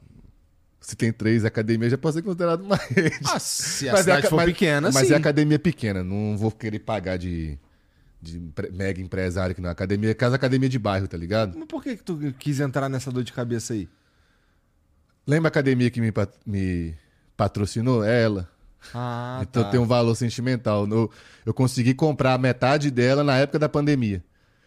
O cara. Eram dois sócios, dois primos. Aí ele queria um valor X. Eu, não, esse valor não, mas eu tava juntando dinheiro. Aí na hora que chegou a pandemia, ele queria esse valor X, eu falei assim, não, eu pago 70% de X. A academia tá tudo fechada, eu vou comprar um negócio fechado, aí eles vendeu. Então, oportunidade de negócio. Aí eu Entendi. comprei, aí eu fui reformando, aí foi aparecendo outras coisas, mas assim, são três academias pequenas. Não é nada, tipo, essas que tem de capital aqui não, entendeu? Mas é, entendi, entendi. mas tá lá. Mas entendi por quê. Porque tem um valor sentimental. Tem, mas é aquela coisa, né, cara? Se a internet acabar de fome, eu não morro. Porque querendo ou não, ela dá um dinheirinho, assim, ó. Eu, não- eu nunca fui é, deslumbrado né, com, com dinheiro. Então, quando eu comecei a ganhar dinheiro com internet, eu fui comprando uns lotes lá que eram dos meus parentes, construí minha própria casa, coloquei poço, tá ligado? Pra não pagar conta de água, coloquei energia solar. Então, assim, eu- meu custo pra sobreviver por mês é mil reais, é muito. Então, assim, se a internet Caralho, bicho acaba... é jogador, mané. Aí. Então, se a internet, cara, sério, se a internet acabar, isso, porra. meu padrão de vida não diminui nada. Zero. Talvez eu vou comer menos iFood, mas é bom que eu fico shapeado. mas assim, eu, eu cara, minha, minha vida é isso aí, cara. Então, assim, e o, o resto do, do dinheiro, assim, que eu tenho, eu vou investir na academia, compro equipamento. Entendi. Mas tu fica torcendo pra rolar umas fofocas no mundo da maromba também. né? Claro. Porque, se- porque é, é- é- querendo ou não. É isso que movimenta o teu canal, não é? Hoje é, mas eu consigo fazer um vídeo sobre uma coisa técnica, um conteúdo informativo, porque igual dos sete anos do meu canal, praticamente seis anos, cinco anos e meio foi fazendo vídeo informativo. Então eu aprendi muito nessa época. aham. Então eu consigo pegar um vídeo de uma médica, vendo um artigo científico e debater. Foi igual o meu último vídeo, foi isso. Foi um negócio lá de um estudo novo de proteína. Aí eu fiz um vídeo puramente técnico, assim, de 25 minutos, inclusive apontei erro nessa, dessa médica. Entendeu? E eu tenho, entre aspas, bala na agulha pra fazer isso. Então, se não tiver nada pra falar, eu posso falar de qualquer assunto e o pessoal gosta. Mas não tem. não- mas tem coisa quase todo dia, não tem pra falar. Ah, tem, mas tem dia que eu que tô de saco cheio. Tem dia que, cara, igual, por exemplo, essa semana aí, cara, eu fiz quase vídeo nenhum. Porque mesmo acontecendo as coisas, eu não tava muito com. É porque não sei se transparece isso. Mas, cara, eu faço o vídeo com gosto, tá ligado? tipo assim, aquele, aquele assunto realmente tá me empolgando. Então, isso. Os vídeos que eu. Pode ser a coisa mais idiota do mundo, cara. Tipo assim, teve uma época lá que o. O russo, né, que é um atleta russo aí, o grandão Gudivito, ficou com a ex do Fabrizio. O Fabrizio é um gordo escroto aí que tem aí, tá ligado? Gente boa pra caralho, mas tipo assim, ele... Você sabe quem é o Ziz? Já ouviu falar? Não, não, não. Então não tem como te explicar. Mas o Ziz é um cara que era idolatrado, porque ele era shapeado. Mas não dá pra achar ele na internet? Dá, Ziz, esse cara é uma lenda. É? O Cadê? Ziz é uma lenda viva. Mas enfim, Fabrizio... Procura ver. Procura aí Fabrizio. Esse aí é o Ziz. Ah, porra, tá. Agora procura, escreve aí, coloca Fabri na frente de Ziz aí. Só escreve Fabri. Na frente do Ziz aí. Esse aí é o Fabrizinho.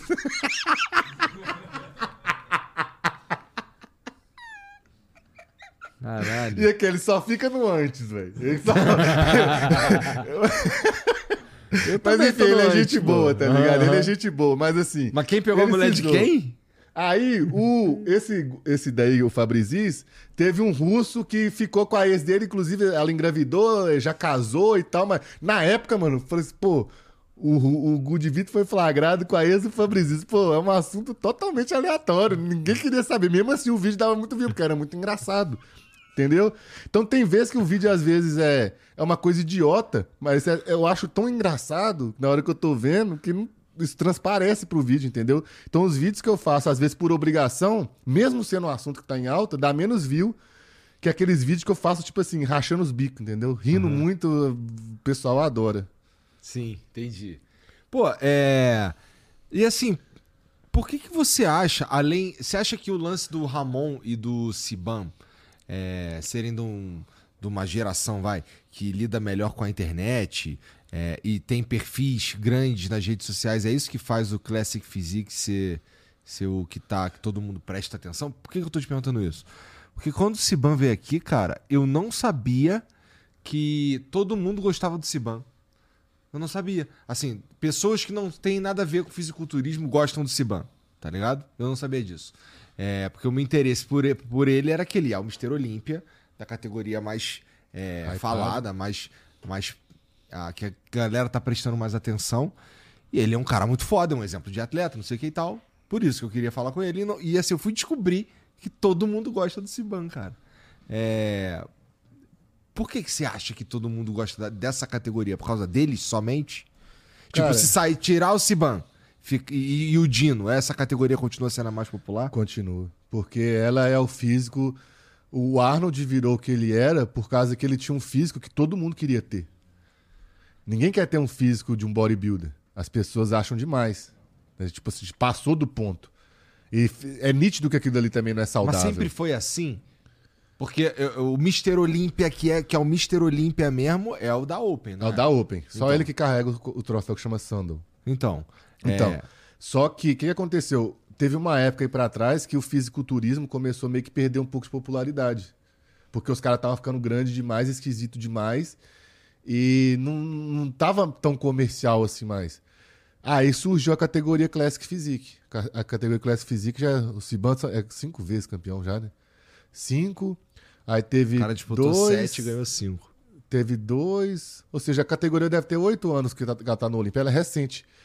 E como ela tem esse físico que lembra de todos os super-heróis, Aham. não tem como, cara. Tá. Ela é a mais comercial disparado. A própria Men's Physique, é, quando ela surgiu também, ela já foi muito mais comercial do que a, a bodybuilder. Porque fica aquele negócio.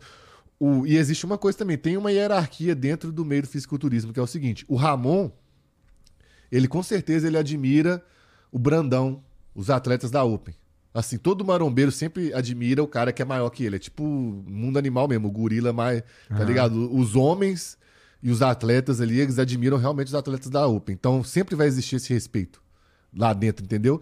E muitas vezes os atletas da Open querem esse respeito mesmo. Pô, tipo, da hora o Ramon, mas a categoria Open que é a dos caras. Mas é aqui que é o jogo de verdade. é aqui que os caras realmente estão literalmente dando a vida, porque você você vê atletas de outra categoria falecendo, vê, mas igual na Open não. Ou seja, ali realmente é o alto do alto rendimento, o alto risco, entendeu? Aham. Então mesmo é, você pode ver que você foi lá no Mr. Olímpia, quando sobe essas categorias mais pesadas, cara, é um negócio absurdo, porque aquilo dali é realmente um show sinistro, É. né?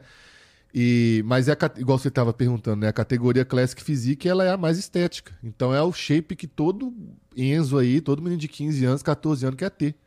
Tá ligado? Às vezes ele pensa, vê lá o, o Mr. Olympia Open e fala, não, isso aí já é demais. Mas Ah. quando ele vai crescendo, ele fala assim, não, até que dá pra chegar. Mas assim, a categoria que chama a atenção do, do público todo mesmo é, pô, É Classic. é o shape do Ramon, o shape que todo mundo gostaria de ter, assim, andando à toa. Só que não é fácil, né? Dá essa sensação de que é. É. mais fácil em relação ao Open, realmente é. Mas mesmo assim, é um negócio absurdo. Você já viu o Ramon pessoalmente, o, negócio, o cara parece uma pedra. É. É um negócio bizarro. Pô, mas é, eu acho que a Classic. A, a- essa. a- esse reinado da Classic Physique, eu acho que ele tá ameaçado, cara. Por... Porque tá chegando aí a Men's Wellness. né?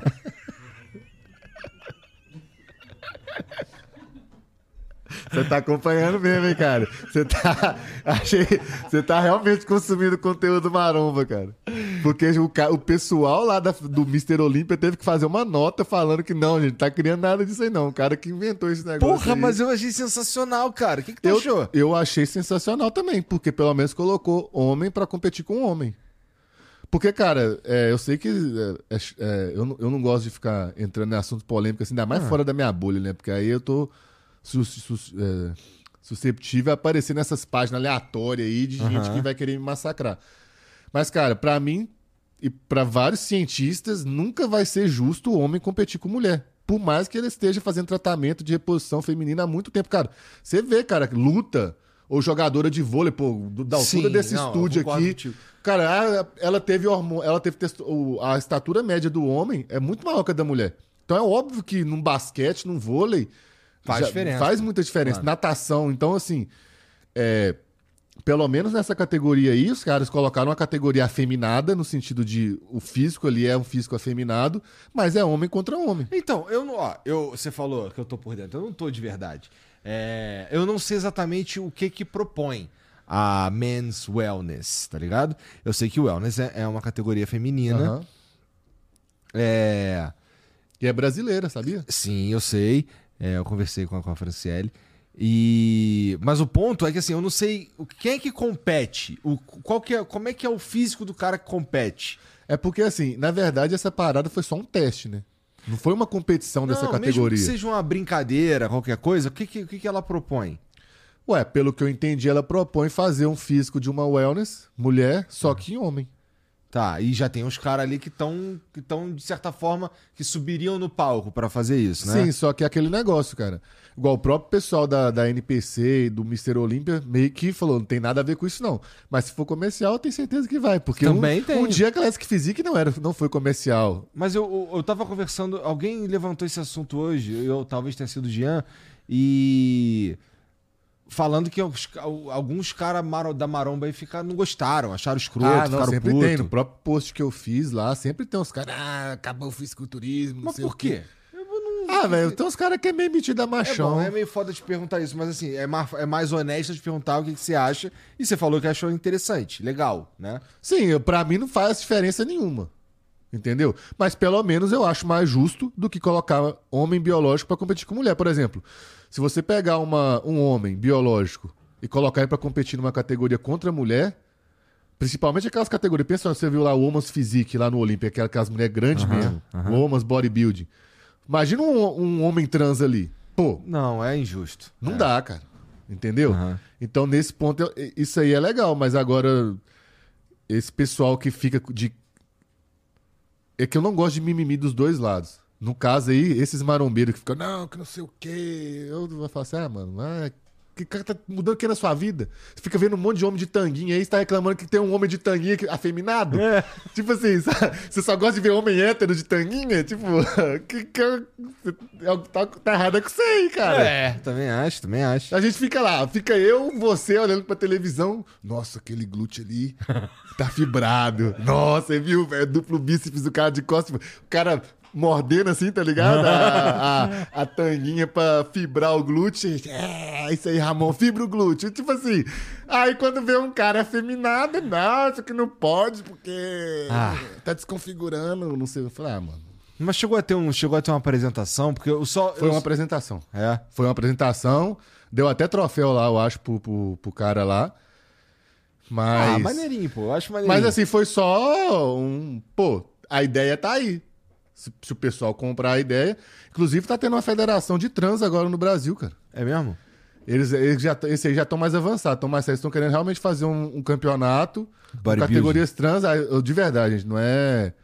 É, é ignorância mesmo. Eu não, conhe- eu não sei quais são os gêneros que existem, cara. Tá ligado? Ah, é. Homem, trans ou mulher, eu confundo tudo, cara. Eu Mas, mas, não sei mas o que, a- que é o que, tá Mas o ligado? pessoal trans tá se organizando Sim, pra fazer um campeonato. Tipo assim, vamos supor, mulher trans competindo contra mulher trans, homem trans contra homem trans, e assim por diante. Maneiro. Eles estão fazendo. Eu, eu achei maneiro também, porque, igual eu falei, na minha opinião, você dar um prêmio de mulher do ano pra um homem biológico, pra mim, cara, sinto muito, eu acho que tá errado. Pô, as mulheres ficaram aí séculos lutando pra ter os seus direitos. Aí chega no final, a mulher do ano é um homem. Eu não teve isso? Ah, Eu, Mas se eu tivesse. acho que teve no negócio da Globo. Eu acho que Pablo Vittar foi alguma coisa de mulher do ano, não foi, não? Ah, eu não sei, cara. eu É também não lembro, mas tem uns negócios assim direto, cara. Eu falei assim, ah, mano, Tá. vocês lutaram tanto pra isso? Chegar no final, chegou no final, Entendi a mulher o teu do ano. pensamento. É. Pra mim, tanto é que tem uma, uma, uma vertente aí do feminismo que é meio contra essas paradas, tá ligado? Apesar de serem mais é, ide- é, ideias voltadas pro ramo da esquerda, mesmo as mulheres sendo da esquerda, tem umas feministas que não curtem essa parada. Então, tipo assim, não é unânime Não, igual. eu acho que tem, que tem, tem que ter o debate mesmo, assim. É esquisito que todo mundo pense igual num tema que é obviamente complicado, Sim. né? Então, tu- se todo mundo pensa igual, tem alguma coisa errada. Alguém tá impondo alguma coisa aí, porque... Com É certeza. um tema complicado. E é essa sensação que dá quando a gente vê, tipo, do jeito quando a informação às vezes vem no mainstream. Mainstream sempre. Antigamente acontecia isso muito na TV aberta, porque não existia internet. Então, chegava assim no Jornal Nacional e vai lá, vamos ver o especialista. O especialista fala que o povo brasileiro gosta disso. Aí isso é, o povo brasileiro gosta disso. Então tá bom, né? É, é isso Alguém aí. falou. Eu, eu, eu não gosto muito, não, mas tá falando que todo mundo é assim, mas na verdade é 2% que é assim. Mas aí os outros 98%, quando vê aquilo, ele fala assim: é. Talvez seja isso mesmo. Mas quando começou a ter internet, você tá ligado que começou dessas bolhas de, Aham. de política e tudo, foi por causa disso. Porque o pessoal começou a perceber, ué, aquele vizinho meu ali, eu achava que ele era de esquerdista, mas ele não é, não. Quando é que você percebeu isso? Quando ele fez um post lá no Facebook. Aí você fala, pô, aquele cara ali, eu penso igual a ele. Aí começou, e a- às vezes acontece isso com esses assuntos. É. Às vezes você tá achando que é uma coisa é unânime, mas não, não é bem assim. Tu treina todo dia, cara? Treino. Agora eu tô treinando de novo. Eu tava bem largado, né? Por causa que quando a minha, na época noiva, engravidou, eu falei assim, mano, eu tenho oito meses pra terminar minha casa. Aí eu fiquei totalmente largado. O que, É. que é terminar tua casa? Tipo, é, começar é, produzir mais pra ganhar mais dinheiro pra completar a casa. Não, é que eu, mesmo, eu meio que pego as coisas na massa mesmo pra fazer. Não, Entendi. não, não 100%. Porque minha fonte de renda primária é os vídeos. Mas eu sempre tô ali, cara. Porque como eu sou engenheiro e tal, tipo assim, eu que fiz o projeto da minha casa, eu que muitas coisas eu realmente peguei pra fazer. Quem construiu minha casa foi meu primo. Então, às vezes, eu ajudava ele também, mas é claro que tem ajudante lá, mas assim, eu- muita coisa meu. Como eu sou eletricista, igual eu falei, a parte elétrica da casa inteira foi eu que fiz. Tem muito marombeiro lá na tua cidade? Ah, tem, Bu. É. Tem. E eles tudo te conhece, né? Conhece. Mas o pessoal já me conhecia lá na minha cidade antes, porque eu sempre. Eu, eu tinha um grupo, né, de pagode. Ah, é, que é o. Como é que é? o nome? Malemolência. Malemolência. Mas tu tem, tu tem a malemolência? Tu sabe fazer o passinho do Belo? Não sei. Que é não. aquele sambinha miudinho assim? Ah, pô, aquilo ali é pa- padrão, né, pô? Aquilo ali é padrão, cara. Então, me conta desse grupo de pagode aí. Tu tinha quantos anos quando tu fez isso daí? 22. 22. 22, anos. então tem- 2012. Tá. Aí eu tocava lá, a gente começou ensaiando, aí foi tocar num barzinho, o pessoal gostou e foi aumentando, a gente começou a Eles tocar. gostaram ou não tinham outras opções? Ah, gostou porque era muito barato, né? É, velho, eu lembro, cara, é uma vergonha, cara. Você, tipo assim, vamos supor, o cachê da banda, vou dar, é, é real esse número, tá? Era 600 reais, o cachê da banda inteira. Só que quando é violão, dois, sei lá, sertanejo, é dois caras, é 300 pra cada Ah, um. Mas quando é um pagode, é nove candango, mano. A gente ganhava menos que o segurança. Tá ligado? Segurança ganhava 100 reais, 80 reais por noite, nós tava ganhando 50. E tu tocava o quê mesmo? Eu tocava cavaquinho. Entendi. Aí, aí é. Não ajudava a cantar? Ajudava a cantar também. Não, pô. muito pouco. Minha voz é uma bosta. Sério, eu sou totalmente desafinado. Eu não, nem com, eu não ficava nem com o microfone perto. Por que, que a malemolência acabou, cara? Porque não dá grana, mano, só dá dor de cabeça, velho. Sério mesmo, velho. A gente tava tocando, tipo assim, nos melhores lugares lá da região lá, já tava legalzinho assim, mas, cara, nossa, era. Cara, a gente era muito pobre fudido, cara. Igual, eu, eu não tinha carro na época, eu só tinha moto. Aí, quando eu ia tocar, chovia, você ia com o cavaquinho nas costas, aí tinha um outro menino lá, o Jordão, o, o- ele pegava o carro do avô dele, que era um. ah, Um Fiesta, daqueles, tipo, 93. Aí jogava aquele tanto de instrumento da banda lá dentro e tudo, de, tudo dava errado, cara. Tu tava estudando nessa época? Eu larguei na época o estudo. Eu fiquei dois. é, Mas eu já tava fazendo faculdade, né? Aham. Eu mas eu fiquei dois anos sem estudar, por isso que eu formei velho. Eu formei com 26. Tu ficou dois anos sem estudar Fiquei por causa da de, malemolência. É, porque eu ficava. Mano, aquele negócio sugava minha alma. Tá ligado? Tinha que ensaiar. Não é simples assim, tá ligado? Tinha que ensaiar. Aí ensaiava era à noite, eu trabalhava o dia inteiro. Entendeu? Realmente aquilo dali, cara, era um buraco negro de sugar energia e dinheiro. Tá ligado? Não dá lucro, mano. Os caras que venceu na vida com música aí, cara. Os caras, você pode dar parabéns que os caras Mas tu, ralaram. mas tu pegava as menininhas por ser o, Ah, o cara na- do cavaquinho? Na época eu pegava. Na época sim. Funcionou então pra isso, pô. Serviu pra alguma coisa, né? É, pois é. Eu, talvez você tinha mais chance de pegar alguém na noite aí, mesmo ganhando menos que o segurança, do que o segurança. É, o status, né? É. Quanto influenciador que tem aí que não ganha porra nenhuma, tá com um milhão de seguidores. Os caras tão passando fome, cara. É, é. Ou e tem muito, você sabe, né? Cara, Os eu- caras não sabem monetizar, cara. Então, pois é. E quando não sabe, aí o cara entra nessa de ficar divulgando tigrinho, Sim, essas paradas. Sim. Mas eu acho que tem um, tem um tanto a ver com, com o que você falou mesmo, assim. Tem uns. Tem pra, algu- pra algumas pessoas é difícil, cara. Tá ligado? Alia-se o fato de que o cara não sabe fazer, né? Mas, é, por exemplo, se começar um cara a querer ser um influenciador fitness, não sei o quê, pelo menos ele sabe um caminho. Tem Sim. um caminho, sabe?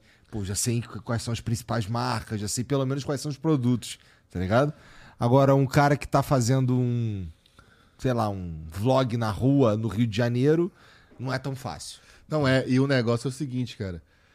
É, eu não gosto desses papos de vendedor de curso, não. De tipo assim, ah, gatilho do não sei o quê, aham. gatilho da reciproc- reciprocidade, não sei Mas- o quê. Mas, porém, entretanto, todavia, as pessoas que produzem conteúdo informativo no meio da musculação, eles dão muito retorno. É? Sim. É por isso que eu sou. Eu, eu, eu sempre vendi muito bem nos patrocinadores que eu tô. Entendeu? Se você faz humor, cara, cara, me desculpa. Ninguém vai chegar e vai usar o cupom lá Insider porque viu um meme, não, mano. O cara, pô, o cara fez um meme. Aí tem lá o cupom da Insider. Aí, pô, tem o Gorgonoide, fez uma planilha de graça e deu pra você fazer sua dieta e você perdeu 15 quilos. Pô, é óbvio que você vai usar o cupom do cara que te ajudou, entendeu? Então, assim, é. Tu vende infoproduto? Não, eu já vendi como afiliado. Vamos supor, um amigo meu fez um e-book que eu acho da hora, Aham. aí eu já divulguei. Tu nunca quis produzir o teu, não? Um cursinho? Cara, uma uma vez eu comecei a fazer um curso, eu gravei 20 aulas. Eu sou ansioso, eu postei de Como graça. Descobrir as melhores fofocas. É, esse daí, dá, esse aí daria mais lucro. esse aí daria mais E eu já sei, já sei mais ou menos, pelo menos, como é que tu descobre as melhores fofocas. Porque você tá tão enfiado nesse meio aí que as coisas chegam, pra você. Chegam, cara. E tem hora que eu nem quero falar do assunto. Os caras chegam assim, ó, você tá sabendo que fulano fez isso, isso aí, isso aí, né? Eu falei, é... E chega com você lá, no, lá numa cidade interior, né? Sim, cara. Chega. Tanto é que os, os- quando eu tô realmente disposto a fazer vídeo, os caras não conseguem me acompanhar na velocidade, não, cara. Porque meu vídeo não tem. O meu vídeo não tem corte. E muitos são reacts, e enquanto eu tô assistindo, eu tô dando minha opinião baseado no que eu já sei de bastidor. Então, assim, acabei de gravar o vídeo agora, daqui 10 minutos ele tá no ar. Enquanto ele tá upando, eu tô fazendo a thumb. Então, assim, quando o meu vídeo saiu uma hora da tarde, eu comecei a gravar ele, tipo assim, meio-dia e 20. É, menos de 40 minutos o vídeo tá no ar. Entendi. Porque o jeito que eu faço o vídeo me dá essa velocidade. Eu fico no OBS ali, cara, igual se eu estivesse jogando Counter-Strike. Porque, tipo, é uns 30 atalhos. A câmera 1, câmera 2, a dá zoom, tira zoom, desfoca o fundo, é tudo no atalho. Já sai editado ali, né? Sim. Aquelas animações aparecendo com patrocinador. É tudo chama-. É tudo no pré. Então, na hora que eu tô, gra... tô gravando ali, eu tô olhando pra câmera, mas eu tô aqui. Por isso que eu usava óculos no começo. Porque eu ficava tanto olhando pro, pros lados, ficava ruim pra quem tava assistindo. Mas hoje eu já consigo fazer, tipo, Sem olhar. sem olhar. Caralho, maneiro. Maneiro. É, dá pra apresentar um programa na internet, aí. né? Dá, ué. Dá. Se liga, é, o lance lá do, do. Tu sentiu, não sei se você encontrou é, depois ou trocou uma ideia com, com o Léo e com o Cariani depois que eles conversaram ali, mas tu sentiu que aquilo ali tá resolvido mesmo? Ficou passado mesmo? Cara, eu senti que sim. Porque depois da conversa que eles tiveram lá, antes dele entrar, antes dele assinar com a Growth, É. foi uma lavação de roupa. Os, os dois já falaram isso, então é público também. Uhum. Ficou meio assim o clima. Mesmo É, depois dessa um pouquinho conversa. antes o, o Léo tava jogando as paradas aí, né? No ventilador, falando Sim. do tiozão e tal. Não. Aí, cara, eu lembro que eu tinha conversado com o Léo. Olha só. Eu Ah. tinha conversado com o Léo, porque o Léo queria me mostrar o projeto dele pro canal dele que vai voltar, né? Que é o Fábrica de Monstros. Uhum. Aí a gente ficou numa chamada duas horas, cara, no Google Meet. E eu fiquei conversando com o Léo. E assim, ele realmente, cara, ele Tanto é que teve uma hora que eu falei assim, já tava negociando com o Cariani, sem ele saber, né? Porque eu tava intermediando lá com o Edu. Eu falei assim, e se o, se o Cariani for pra Growth? Ele, se o Cariani for, eu saio. Eu falei assim, sério, mano? Eu saio, não tem como não, que não sei o quê. Aí eu falei assim, pô, velho, tal, não sei o quê. Mas eu falei em tom de brincadeira, né? Ele, por que, que você tá falando isso? tá ligado? Assim, tem um alerta dele. Eu falei, não, tô zoando, tá? Viu, viu Chaves? Eu tava brincando. Tô zoando. Só que o Léo tá de prova disso, né? Eu não tô inventando. Eu falava com ele, cara, pra mim não faz sentido o Renato querer te expulsar do Olímpia, porque ele não ia ganhar nada com isso. Então, assim, pode ser que ele sabia, e realmente foi comprovado que ele ficou sabendo alguns dias antes. Mas e o Renato, quando ele falou assim, cara, vocês querem fazer isso? Eu não concordo. Mas não me envolve nesse negócio aí, não. Tipo assim, ah, você quer fazer merda lá pra lá? Faz lá, mas não me envolve nisso, não. A minha teoria sempre foi essa, mesmo sem saber. E foi comprovado que isso que é a realidade que aconteceu. Mas o Léo, na época, ele tinha certeza que o Cariani tinha arquitetado a parada pra, pra tirar fuder, ele, né? E eu sempre, ele tá de prova, eu sempre falei com ele que, mano, eu não acredito que isso é verdade. E por causa disso, o pessoal ficava me chamando de baba-ovo do Renato Cariani, que se o Cariani tá na piscina eu afogo. Eu já sou acostumado com esses apelidos aí já. E aí, só que depois, né, você perguntando se realmente o negócio ficou superado, eu acredito que sim, porque antes de começar a gravação mesmo, lá no dia da Growth que o Renato foi apresentado, o Léo tomou a iniciativa, então mérito dele, chamou a gente lá pra salinha de reunião da Growth e subiu eu, Cariani e o Léo Stronda. Aí lá nessa sala teve uma conversa e essa conversa foi top. Tipo Tu assim, tava lá então. Tava. Nessa, nessa conversa aí tava. Ó, tipo, bola pra frente mesmo, eu entendi muitas coisas erradas. O Léo Stronda falou assim: ah, cara, eu, eu- igual isso que eu vou falar também é público. Eu realmente estava agindo meio que infantil, porque eu tava querendo colocar uma picuinha pessoal minha acima da, da marca. Isso não é nada profissional e tal, então ele também pediu desculpa.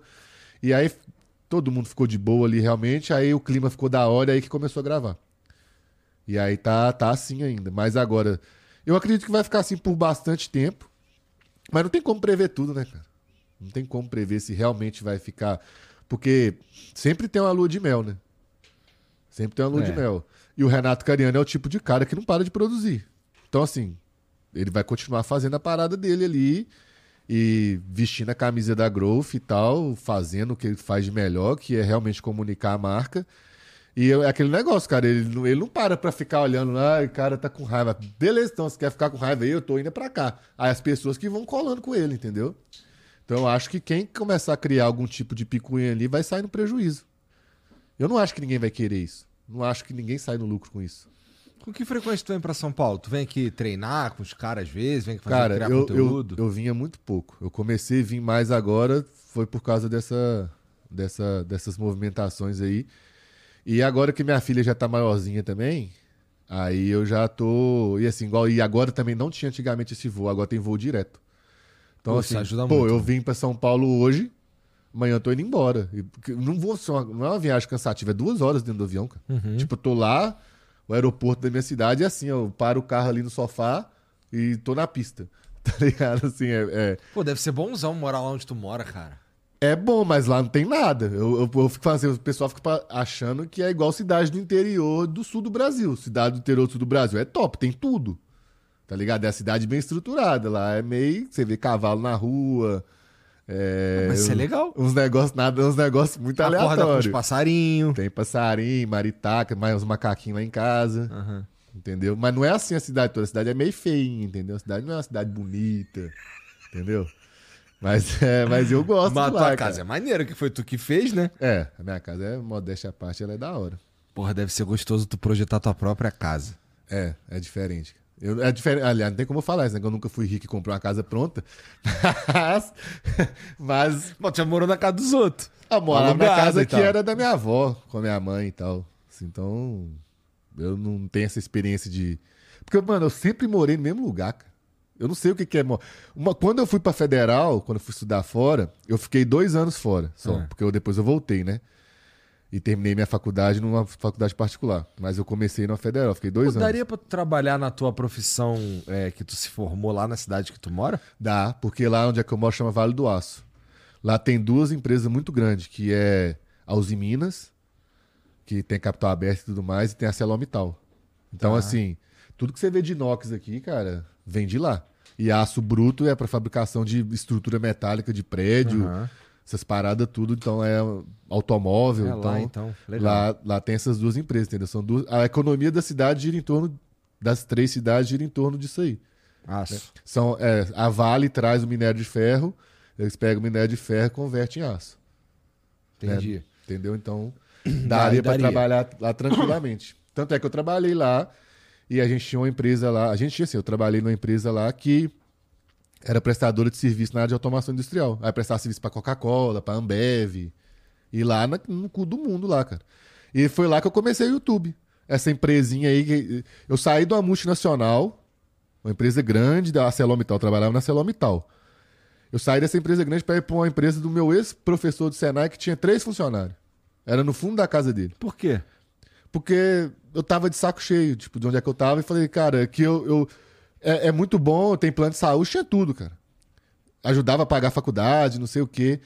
Mas eu era muito preso, muito engessado, eu era muito novo. Tipo, eu tinha 22 anos ali, eu era muito cheio de ideia, sabe? Eu queria fazer várias coisas que não tinha como. E aí, nessa empresa pequena, eu ia ter essa oportunidade. Aí foi lá pra você ter ideia que lá eu comecei a mexer com treinamento, nessa empresa pequenininha. E, cara, é, a gente pegou e. Mexendo lá com, com treinamento, eu era muito fake news, cara. Eu pegava, só pra você ter noção do que, que eu fazia. A, a casa era muito feia que a gente tava. Mas aí eu recortava o fundo e colocava a- as imagens no site da gente nas empresas grandona e tal, bonito. Você entrava no site assim, ó, treinarserviço.com.br. Parecia, mano, que era empresa multinacional, tá ligado? Então, mano, era muito, muito lero, muito gogó, tá ligado? Mas a gente era bom, mano. Só que não tinha lugar bonito pra tirar foto, mas a gente era bom. Tanto é que a gente foi evoluindo rapidão. Rapidinho tava com 5, 6 funcionários, 7 funcionários, 8, mudou pra um lugar mais bonito, escritório, tudo certinho. E lá que eu criei o canal no YouTube de automação industrial. Então, se você procurar vídeo antigo, tem eu lá, magrelão, dando aula de automação industrial. Foi lá que eu comecei a fazer vídeo pro YouTube. Aí daí que eu criei o meu canal, Entendi. um tempo depois. E mais um, e um tempo depois, um pouquinho mais pra frente, começou a dar opinião, começou a se envolver em, em- em polêmica, não mais em fofoca, e virou o E Gogonoide virei fofoqueiro. o fofoqueiro da maromba aí que, que movimenta esse, esse deixa Tu esse... gosta mais de fazer vídeo de fofoca ou de, ou de porra, treino e tudo mais? Ah, cara, eu gosto de fazer vídeo de fofoca. Hoje eu, eu tenho certeza que eu tô, no, eu tô no lugar que eu nasci pra estar, tá ligado? Cara do interior, mano. Sabe tudo da vida de todo mundo, cidade pequena. Eu tô simplesmente trazendo a cultura do interior pras, pras grandes metrópoles. E tu fala com os outros canais de fofoca também? Porque tem o Notícias de Maromba Falo, também, né? falo. Troca ideia com os Troca caras ideia, também. é normal. Todos os canais, assim, o pessoal é. A gente é tudo meio que colega mesmo. É como se fosse um departamento, né? Departamento da fofoca. A gente meio que é competidor pra ver quem solta os furos primeiro. Mas às Lá vezes, ele, cara. hein? Tu gosta É. soltar o furo primeiro. Mas às vezes, cara, é. Pô, eu tô com preguiça, tá ligado? De sair coletando as informações, tudo. Eu falei, pô, eu abro o vídeo de notícias maromba, ele não dá opinião mesmo. Eu, falei assim, eu pego o compilado dele e dou minha opinião por cima. E às vezes eu falo coisa que ele, como ele não dá opinião, então ele usa vídeo meu também pra trabalhar em cima do vídeo meu. Então, assim vai. Não é um, ninguém briga. Não. Ninguém briga, não. Entendi. E, pô, e nessa época aí, só voltando, é, quando eu fui me envolver na primeira polêmica lá do Léo Stronda, eu fiquei 100% do lado do Léo Stronda. E o Léo Stronda nem sabia que eu existia. Então, assim, eu fui, tipo assim, defender ele porque eu achei que ele tava certo. Eu, nessa época, eu arrumei uma confusão com outro cara aí, porque esse cara foi zoar o Léo Stronda, eu fui lá e fiquei puto com ele, e aí eu- esse cara me deu dois processos. Porque tu tava Que eu defendendo o Léo. Porque, é. Foi a primeira vez na minha vida que eu tomei processo, foi por causa de. Foi, foi o ano passado. E ainda tá rolando ainda. Tá rolando ainda. O cara me processou. Nossa, que chatice, cara. que coisa, cara. Não sabia disso aí também, não. Mas não é. O que é interessante é que, que não tem. é, outras pessoas não entram nessa de processo nesse mundo aí. Ah, Até não. porque não tem muita margem pra isso, né? Você tá falando do bagulho que tá acontecendo, né? Sim, e. Mas o que acontece? Esses primeiros vídeos que eu fiz lá, cara, eu fiquei muito exaltado. Então, assim. Xingou um pouco. É, eu xinguei, ele, ele xingou de volta, o cara lá xingou de volta e tal. Mas assim, se eu pudesse voltar no tempo, eu não teria feito do jeito. E Só que eu, eu me caguei todo nessa aí, cara. Porque como eu nunca. Olha você ver como é que eu fui infantil. Ah. Como eu nunca tinha tomado processo, quando o processo chegou na minha casa, chegou lá o documento da oficial de justiça e tal, não sei o quê. Aí tava lá, 50 mil reais. Eu falei assim, pô, fudeu, como é que eu vou construir minha casa? Eu tava, tipo assim, minha esposa já tava com a barriga desse tamanho. E assim, a casa, tipo, todo o dinheiro que entrava na minha conta ia pra obra. Eu falei, agora fudeu. O que, que eu vou fazer? Aí o que, que eu fiz? Fiz uma vaquinha. Mano, os caras me crucificaram por causa dessa vaquinha, velho. E assim, em menos de. Menos de oito. Cara, foi umas três, quatro horas no ar. A vaquinha deu 8 mil reais. Eu até congelei ela na época. Só que aí o pessoal que não gosta de mim e tal, você fala, ah, lá, você fica xingando todo mundo, mas na hora que dá ruim você faz vaquinha, que não sei o quê. Até hoje os caras enchem o saco. Eu, eu já- esse dinheiro eu já doei ele. Já doei ele, ainda terei mais dois- 2.400 reais no meu bolso e até hoje os caras reclamam, cara. Porque igual eu falei, eu, eu desesperei de porque eu nunca recebi processo na minha vida. Quando o cara tem 15 processos, sei lá, quantos já recebeu processo? Eu já. Quantos? Não sei. Mas já recebeu. O primeiro, velho, é o primeiro. Aí depois, na hora que você recebe um. Você fala assim, ah, mano, beleza, vou resolver isso aqui com o advogado e tal, mas. O primeiro, cara, eu, igual falei, eu fui totalmente infantil mesmo, porque eu não sabia o que estava acontecendo. E minha esposa, ela é advogada, mas na época ela ainda não tinha OAB. Então ela era uma estudante. Ela lá, a esposa dele é advogada, você não sabia? Como assim? Não sei, pessoal, cara. Como tem muito pilantra na internet, as pessoas têm uma predisposição a achar que todo mundo é pilantra. Entendeu? Então, assim, eu até entendo as pessoas pensarem, pô, eu- que eu agi de má fé. Mas o pessoal que me segue desde o começo, assim, cara, o pessoal sabe que eu jamais eu ia fazer uma vaquinha pra enfiar o dinheiro no bolso, tá ligado? Era esse o argumento dos caras. Sim. Os caras achou que eu ia Porra. fazer isso. Entendeu? Aí, Dá um cara, eu, golpe. eu arrependi dessa vaquinha, mano. Pegou mal. Ó, demais. Os caras, nossa, os caras comeram meu fígado. Até hoje tem cara que fica, vai no podcast aí e começa a falar, ah, cara, não assume o BO, fica aí falando dos outros, mas na hora que dá ruim, pede vaquinha. Não sei se tem problema fazer uma vaquinha. Cara, moralmente não, porque eu não obriguei ninguém a fazer. É. Mas os caras, igual eu falei, é, não que eu seja santo, porque ninguém é. Mas como os caras não têm muito o que falar de mim, eles aproveitam qualquer brecha. Então toda vez que alguém vai falar alguma coisa de mim, os caras vão nesse assunto, porque não tem o que falar. Os caras vão falar o quê? Que eu sou vendido? Pô, nas marcas que eu tô todas, eu tô sete anos. Aham. Eu nunca troquei de marca. Como é que o cara vai falar então que eu sou vendido? Então os caras não tem nada pra falar. Ah, o Gorgonoide é. É pilantra. É pilantra por quê? Não tem o que falar. Então os caras falam hoje que eu falo que eu sou fofoqueiro e que eu fiz vaquinha. Mas quando fala que você é fofoqueiro, você gosta. Quando fala que eu sou fofoqueiro, eu não ligo. eu não ligo, tá ligado? Porque, cara, eu vou falar. Porque eu sou fofoqueiro, é, pô. O cara é gordo, você é gordo, ô, velho. Não me chama de gordo, não. Por quê? Você não é gordo, você é o quê, então? Porra, velho. Você é magrelo, você é magrelo, você é marumbeiro, você é marumbeiro. Você tem pinto pequeno, você tem pinto pequeno. Porra, Você é é. fofoqueiro? Você é fofoqueiro? Eu não sou, e aí? Vou fazer o quê? Você também é uma espécie de fofoqueiro aqui no Flow. Só que você vai direto na fonte. Você extrai a fofoca da pessoa ao vivo. E depois que a pessoa falou aqui, filho, você pode. O cara pode mandar apagar a live. Alguém já salvou, cara. Podcast, cara, é uma armadilha, velho. Você tá ligado como é que é? Ah, será, cara? É, mano.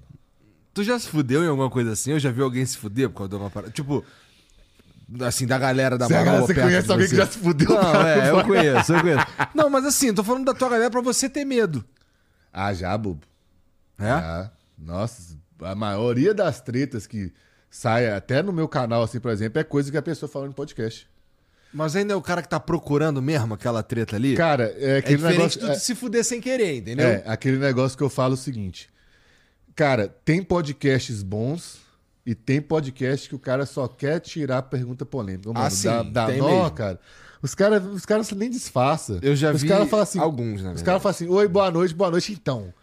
Cariane, que ele, ele, ele, Léo, isso não tá tretado mesmo? Tipo assim, não nem boa noite, tá ligado? Aí você responde essa, você vê que você esquivou, ele já manda outra.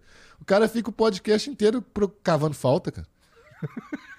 Tá ligado? É igual o Neymar, tá ligado? Ele encosta já, já tá caindo. aham. E eu, eu, eu acho isso muito, muito tosco. É, mas assim, ó, eu, eu também acho, mas. O que acontece? Você já sabe quais são esses programas aí, né? Então, tipo, só Sim. só você não ir. Aí eu fico despistando. É, só você não ir. Ah, tá não, bem. vou em tal lugar, não, vou em tal lugar. Mas tem o tipo de polêmica que você consegue falar sem meio que prejudicar sem, ninguém. Sem, se preju- sem- se prejudicar, inclusive. Igual né? aqui, vou dar um exemplo aqui. Ah. Eu poderia contar essa história do, do Renato e, ir pra Growth e tal, de um jeito, cara, que ia ser uma bomba atômica. Se eu, se eu não tivesse omitido várias coisas que eu acho que não é conveniente falar. Você Entendi. entendeu? Uhum. Só que, assim, eu, eu, eu já tenho essa maldade, porque, por exemplo, eu não tenho 22 anos. Eu não sou um. Eu tenho 34, pô. Eu comecei meu canal com 26. Então, esse é até um diferencial de vários amigos meus que começaram muito mal. Tinha um colega meu, cara, que, pô, eu tava com 30 anos, ele tava com 24, ele já tinha milhão na conta nesse meio maromba. E não é um só, não. Entendeu? E eu não tinha. Eu sempre fui o, o mais pobrinho ali, tá ligado? Agora sim que eu tô começando a melhorar mesmo. Eu sempre vendi bem, sempre ganhei bem, não tô reclamando disso. Mas como eu pegava meu dinheiro e torrava 100% comprando lote, sei- ou seja, mano, eu, eu, eu sobrevivia. Agora que as coisas que eu conquistei, né, estão meio que me dando uma certa estabilidade e eu, não, tipo, não devo nada, tá ligado? Igual eu falei, velho, se a internet acabar hoje, eu não- vai ser ruim, porque é bom ganhar dinheiro, né? Óbvio. Mas assim, eu não vou passar fome. E muitos caras, cara, não tem essa mentalidade. Tem vários caras aí que fez muita grana e tal, e os caras não souberam investir a, a própria grana, entendeu? Aí os caras Ah, pegam. isso aí tem pra caralho, na Nossa, é muito, cara. Os caras não. Eles ficam muito. Des... É, é, certo é deslumbrado, né? Deslumbrado. Porque os caras, eles, eles começam a ganhar dinheiro e já começam a gastar o dinheiro. Tipo, pô, eu andava de Gol, agora eu vou andar de Corolla. Aí, pô, já tá com Corolla. Aí melhora um pouquinho o salário ali, tá hypando, não, meu vídeo aí, não, quero aumento, não sei o quê. Aí, pô, aí já tá andando de, de BMW. E nisso o cara continua morando com a mãe. tá ligado? Ele tá andando de BMW, indo pra um monte de festa, mas continua assim. Aí na hora que dá a baixa, né? Porque você sabe, o Flow já. Não sei qual está o momento Qualquer está- coisa na internet É assim. flutua. Flutua. Especialmente porque na, na- é, o tempo passa diferente na internet. Então você tá fazendo isso há 5 anos, é a mesma coisa que tá fazendo algo no mundo real há 15, né? Sim, cara. As coisas aqui. Tanto é que esse negócio aí do Cariani pra Grosso parece que já tem uns dois meses, cara. Parece que Foi tem. tem uma semana, mano. Duas, tem- nem fez nem. Vai fazer duas semanas sábado agora. Não, é, pois é, mas parece que já é notícia velha mesmo. Sim. Mano, a internet deixa você totalmente maluco. Por isso que eu vejo tanto atleta, no caso do, do fisiculturismo, meio que em depressão. No sentido de os caras, quando eles não competem, eles não têm o que mostrar. Aí eles ficam meio. Tipo assim, minha vida não faz sentido. Tá, entendi. Entendeu? Aí fica de lado. Por exemplo, Ramon vai competir. Pô, mas o Brasil tem uns. Sem exagerar. O Brasil deve ter uns 200 atletas pro. 200. Entre homens e mulheres. Eu, deve ter até mais. Tô chutando pra baixo aqui. Pô, mas o Ramon vai competir e os outros 199, tipo assim, é o quê? Nada? Entendeu? Então, é, essa parada do, do fisiculturismo ser esse negócio sazonal deixa os caras meio biruta, porque e quando o atleta não tá em evidência, ele não a, a marca muitas vezes não quer o atleta como vendedor. Entendeu? Então, assim, o que, que é o atleta não ser vendedor? Você tá usando a imagem do atleta. É bom você ter a imagem dele. Então não, não faz diferença do quanto que ele vende no cupom. Porque o cara foi. Ele foi contratado para ser atleta. Aham. Só que quando você tem um atleta que rouba a atenção toda, complica a vida dos outros atletas, entendeu? Cara, não tem nenhum atleta que recebe o que o Ramon recebe. Nenhum. Não adianta, vamos pôr o Cariani no podcast e falar assim: ah, os atletas fisiculturistas estão ganhando igual jogador de futebol. Não. É um atleta só. Tem muito atleta ganhando bem? Tem. Salário, assim, assim, Mas é melhor que jogador de deputado. futebol. Mas é- é- são muito poucos, entendeu? Porque o atleta vive desse hype aí. E o Ramon tem dois hype no ano, basicamente. O do Arnold Classic Ohio e do Mr. Olympia. Fora disso, ele fica totalmente... E ele é assim, né? O Ramon é um cara mais low profile. Ele... Você pode ver, ele não gosta de fazer história. Você não vê o Ramon... E aí, galera? Ele- Aham. ele não faz isso, ele não gosta. O Siban tem até um perfil parecido. Só que o Siban é um pouco mais ativo, né? Porque o Siban tem o canal dele lá, sempre tá produzindo e tal. Mas aí os outros atletas ficam meio que à deriva, tá ligado? No, nesse meio do fisiculturismo. E tem jeito isso? Dá pra melhorar esse cenário? Vai dar uma melhorada agora. Porque o que acontecia? Tinha meio que o monopólio da Max Titânio. É, a Growth sempre teve grandes influenciadores. Mas o que acontecia? A Max Titânio, ela tinha o Renato Cariani, que se você juntar as views do- dos outros caras, tudo quase dava ele. Então ele sozinho carregava muita coisa né, nas costas e tal. E ainda tinha os melhores atletas. mesmo eu sendo da Growth, eu tenho que reconhecer os atletas de maior potencial assim e tal. Na Classic Physique, pô, Ramon Zancanelli. Na Open, o Horst e o Brandão. O único atleta. Tem mais atletas, né? tem Leandro Pérez, tem vários outros atletas, tem Vitor Boff, eu sei que tem, tá, gente? Você que tá assistindo aí. Mas os caras que estão ali mais midiáticos mesmo com mais potencial de ter boas colocações no Olímpia são esses aí. Então, assim, tinha meio que um Cariani ali como influenciador que arrastava tudo e os caras ganhando tudo. Entendeu? Então tava meio desbalanceado. Com o Cariani vindo pra Growth, como ele é um cara muito sagaz nessa parada de produção de conteúdo, ele pode conseguir, por exemplo, o Diogo Montenegro é o melhor men's physique do Brasil. Já foi lá, já foi top 3 do Olímpia duas vezes e agora é top 5. Então, assim, é um, é um feito Aham. pô, quase igual um Ramon, tá ligado? Mas ele não tem 1%, 1% eu tô exagerando, mas ele não tem 10% do, da repercussão que tem as competições do Ramon. Só que agora o Cariano, ele é, ele é o camisa 10 da outra marca, então ele vai fazer o Diogo ser mais conhecido. Vai fazer o Felipe Franco, que já é um cara bem conhecido, mas assim, pô, voltar a competir, não sei o que lá. Entendeu? Então, essa mudança que teve aí, na real, é bom para os atletas todos, porque até quem fica na Max é uma oportunidade de ouro. Para quem vai pegar o lugar do Cariani? Vai ser o Pacho? Vai ser o Brandão? Porque a cadeira tá vaga. O Ramon não vai ser. Porque o Ramon não tem esse perfil de, de ser um comunicador. O Ramon é atleta. E tá certo em ser atleta, né? É o estilo dele. Às vezes, eu até faço alguma. Vamos supor, eu já fiz crítica com o Ramon no sentido assim, pô, o Ramon podia aprender inglês. Mas é uma coisa que se eu tivesse no lugar, eu ia fazer. Mas, pô, às vezes ele não quer, tá ligado? Tipo, foda-se. O shape, foda-se, o shape fala russo, tá ligado? O shape fala todas as línguas, não preciso, cara. Tem seguidor lá na Arábia verdade, Saudita né? que me, que É me segue, tá ligado? É. Porque eu posso falar qualquer coisa que o cara não quer nem saber o que eu tô falando, o shape tá falando, tá ligado? Então, assim, às vezes, cara, o Sabe Ramon. Toguro, né, cara? Sabe o Toguro. Às vezes o, o, o cara é feliz assim, pô, e foda-se, tá ligado? Eu vou ficar, não, ele tem que falar inglês, não, ele tem que fazer mais vídeo. Eu acho que o, que o, o, o tiozão, quando ele sai, ele ainda leva o cara que o substituiria, pô. Que é o Júlio. Sim. E o Júlio melhorou muito a produção de conteúdo dele, Sim, né? pô. O Júlio era muito. O Júlio ele ainda fala baixo e tal, mas hoje o Júlio é muito mais soltinho, tá ligado? Sim, porra. Não, o Júlio é- me sacaneia o dia O inteiro, tempo todo. cara. e O ele fala aquele jeito sério dele na hora que você vê que tá rindo. Se você só então. ouve, você acha que ele tá falando então, sério. é, aí, aí, aí o que acontece? Aí os caras estão filmando minha cara, que assim, ele tá falando comigo.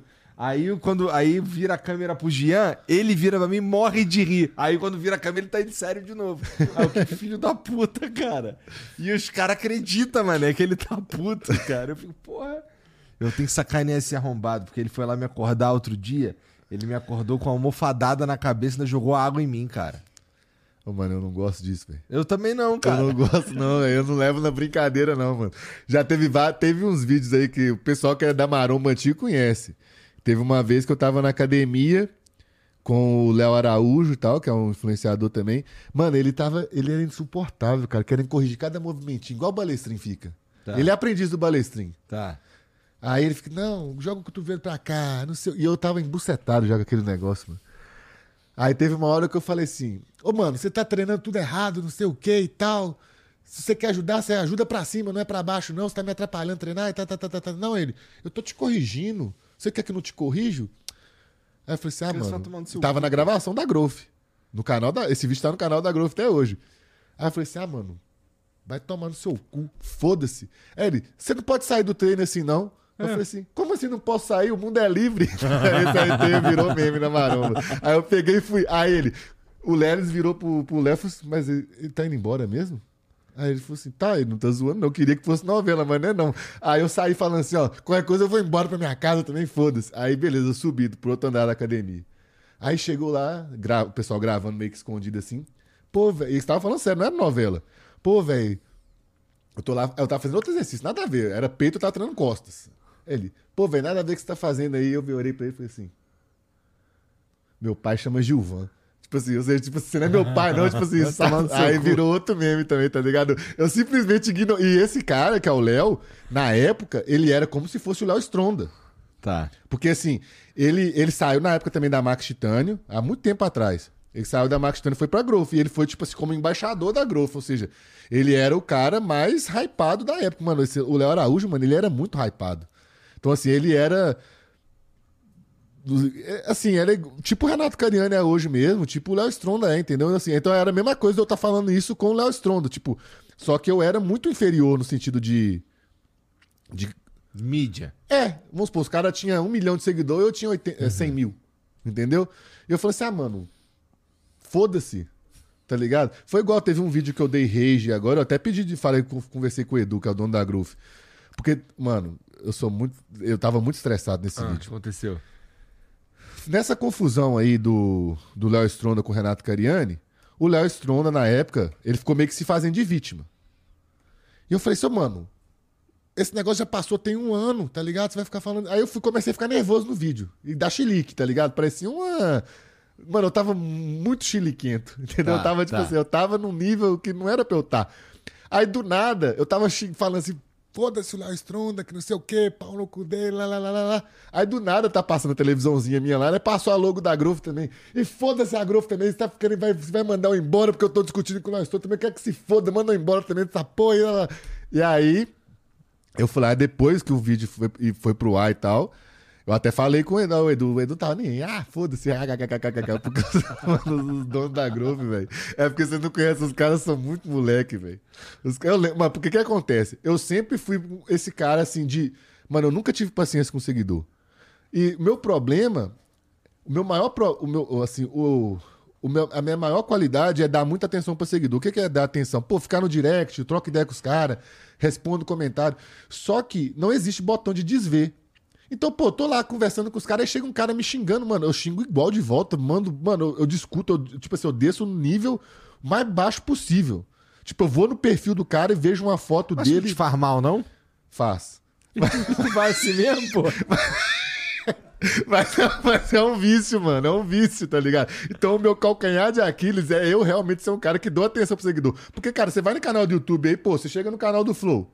Sério, velho, tem mil comentários lá, os seguidores estão tudo se debatendo, discutindo. Hoje em dia Não, tá bem melhor, cara. Porque Mas- assim, mas houve um trabalho de. Pra, pra chegar nesse ponto. Mas eu tô falando assim, é, os caras estão, tipo assim, veio um Sérgio Sacani aqui falando da teoria da relatividade, um monte de anônimo discutindo, tipo assim, fazendo textão de Laplace Aham. misturado com Isaac Newton, tipo assim, os caras se matando. Eu não, eu entro no meio, tá ligado? Entendi, entendi. Então, assim, E aí tu foi lá e falou: foda-se a Growth, os caras da Growth Hero. sim, mas o que, eu, o que eu ia falar não é isso, não. É que no começo, os caras ficavam mandando e-mail pra Growth, pra me mandar embora. Olha só o que, que esse influenciador seu falou comigo, aí mandava tipo print de eu xingando Ah, ele. entendi, entendi. Aí o cara falou assim: nunca mais eu compro na Growth.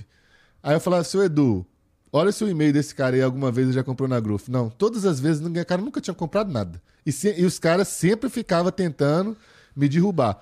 E o próprio pessoal da Growth tirava sarro dos caras. Tipo assim, respondia um e-mail sério, não, vamos providenciar, que não sei o que e tal. foda-se. Mas não tava nem aí.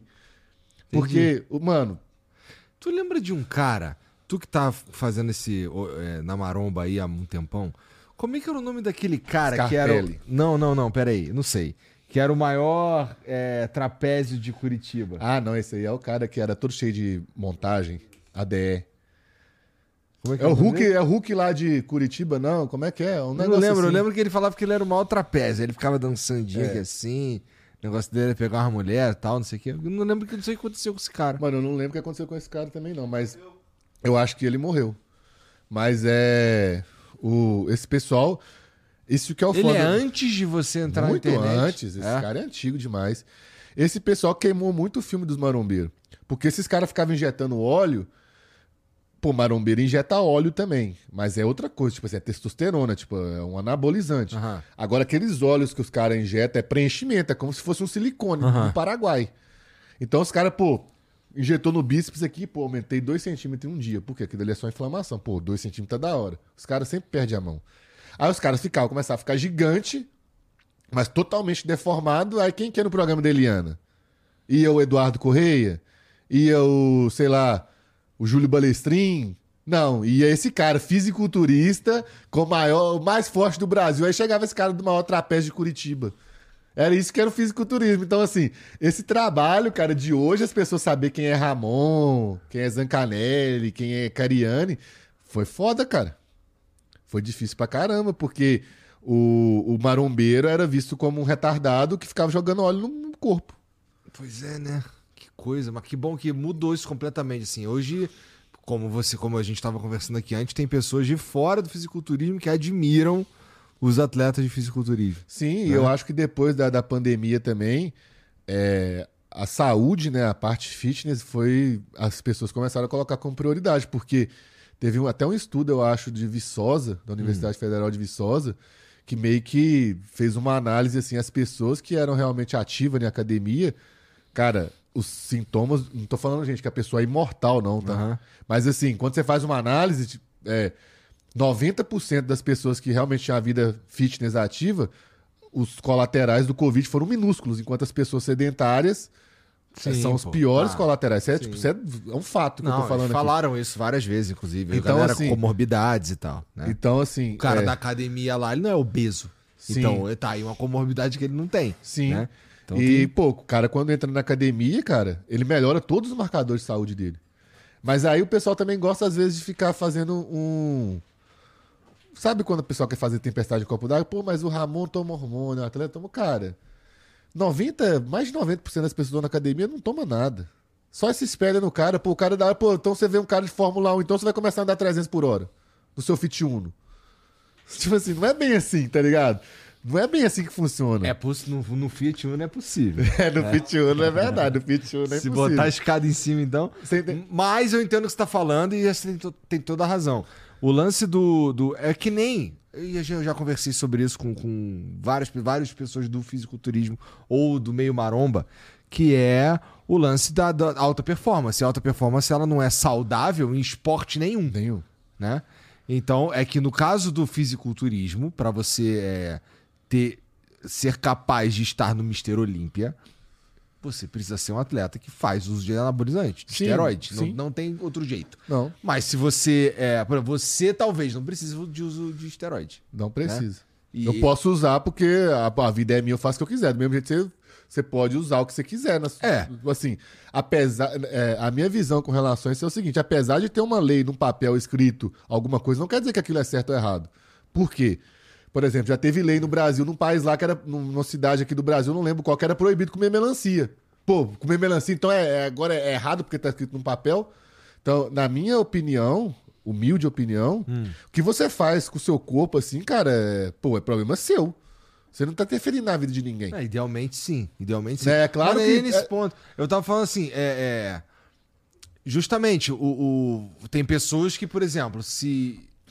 É possível que se eu for ao médico, ele diga pra mim que eu preciso tomar testosterona. Sim, Tá ligado? é possível. Então não é uma. Não é, não é um absurdo Mas assim. o que eu tô querendo dizer é o seguinte: se você for proibir tudo que faz mal, pô, você só vai poder comer arroz, frango, salada, então, pô, fecha o McDonald's, fecha o Guaraná. Porque bem isso aí não faz, mesmo Bem, sendo zero. não faz, aham. Entendeu? Então, assim, pô, quem é que determina. Quem, quem escolhe a régua? Porque, pô, álcool mata pra caramba. Não só de doença, de cirrose, essas Aham. coisas, mas, pô, como consequências, trânsito, briga. Aham. Então, assim, onde é que tá essa régua pra definir o que é certo e o que é errado? Então, assim, o, o marombeiro, né, que mesmo que ele queira tomar alguma coisa. Você não vê um marombeiro, sério, eu nunca vi não, tá? O cara chegar com a faca na rua assim e, tipo, assaltar alguém pra pegar esse dinheiro e comprar testosterona, tá ligado? Eu nunca vi. Eu nunca vi, já vi em compensação com. Você já viu um pedinte assim, ó, dá uma testosterona aí pra eu comprar uma testosterona. Nunca vi, cara. Agora, pra outras drogas que são lícitas, tem. Entendeu? É, o- e o cara usar no corpo dele. Cara, eu acho que o, que o máximo que a gente deveria fazer nisso daí é informar. Sim. Sabe? É tipo, cara, ó, existem vários efeitos colaterais se E você é, e tomar. é por isso que o Renato ficou tão famoso, cara. Por causa dos podcasts dele lá, levava especialistas não pra fazer apologia, mas pra explicar. Eu já fiz vídeo no meu canal contando relato meu, falando prós e contras e tal. E, cara, eu nunca. Tu fez, tu fez, tu tomou bombinha? Tomou, tomou? Esteroidezinho? Já. Então, e o, como é que ficou o baseball bat? Quando você tá tomando, aí fica uma maravilha. Ele pra- enfrenta até uma parede. Cara, é, ele fica nervoso, porque é só você pensar, vamos supor, sua testosterona natural é 600. E não que seja só relacionada a isso, né? Mas sua testosterona tá 2000, então assim, Vários as- aspectos do seu corpo sim, ficam super boladão de amor, né? Que nem Exato. você vira super-homem. Já escutei isso de várias pessoas. Já escutei isso, inclusive, de um cara que ele não é da maromba, mas ele, ele fez uma cirurgia e precisava repor testosterona. E ele falou, cara, fico me sentindo super-homem. Sim. É outra parada. Sim. Caralho. É, e É aí. foda não se apaixonar por isso, né? Sim, pô, é, é uma.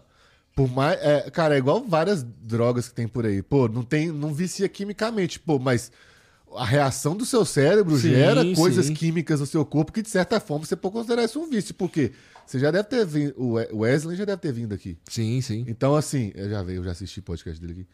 Mas, enfim, é, por mais que não esteja, pô, nicotina causa dependência química, mas, pô, se tem uma coisa que faz. Se faz me sentir bem, eu vou faz- querer. Exato. Pô, por que, que a pessoa fica lá jogando? Porque é alguma Tu coisa. se sente bem indo treinar?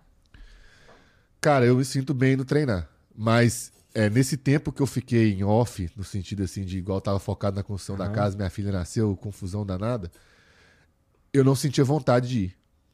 Porque você tava prestando atenção em outras coisas. Prestando atenção em outras coisas, não tava comendo direito, aí é uma bola de Deixou neve de, negativa. pri- deixou de ser uma prioridade. Sim, é, virou a prioridade zero. E nessa época, cara, eu fiquei magrelo e cabeçudo.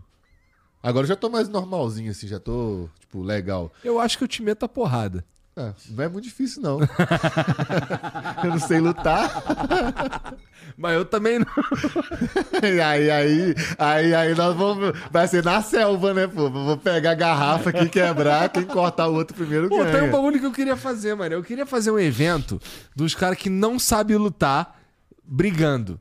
Ia ser muito Tá bom. Lá Tipo, na minha cidade tem direto, pô. Protegido mesmo, pá, não sei o que, mas brigando. Eu não sei lutar, tá ligado? Você nunca viu esses vídeos desse interior, não, cara? Os bêbados brigando, é desse Já jeito. vi, cara. pô, É bom já vi. demais, Pô, cara. cara, Agora imagina isso aí. Imagina isso institu- institucionalizado. Então, ó, vale assim. É, vale tudo mesmo. Sai na porrada aí. Tu pode usar, se tu quiser se proteger todo, tu pode, tá ligado? E vai pra porrada com o cara. Pode, vale puxar cabelo, vale soco no saco, Vale, vale, tudo. vale. E a gente precisa pensar numa métrica aí de ver quando é que o amigo ganha ponto.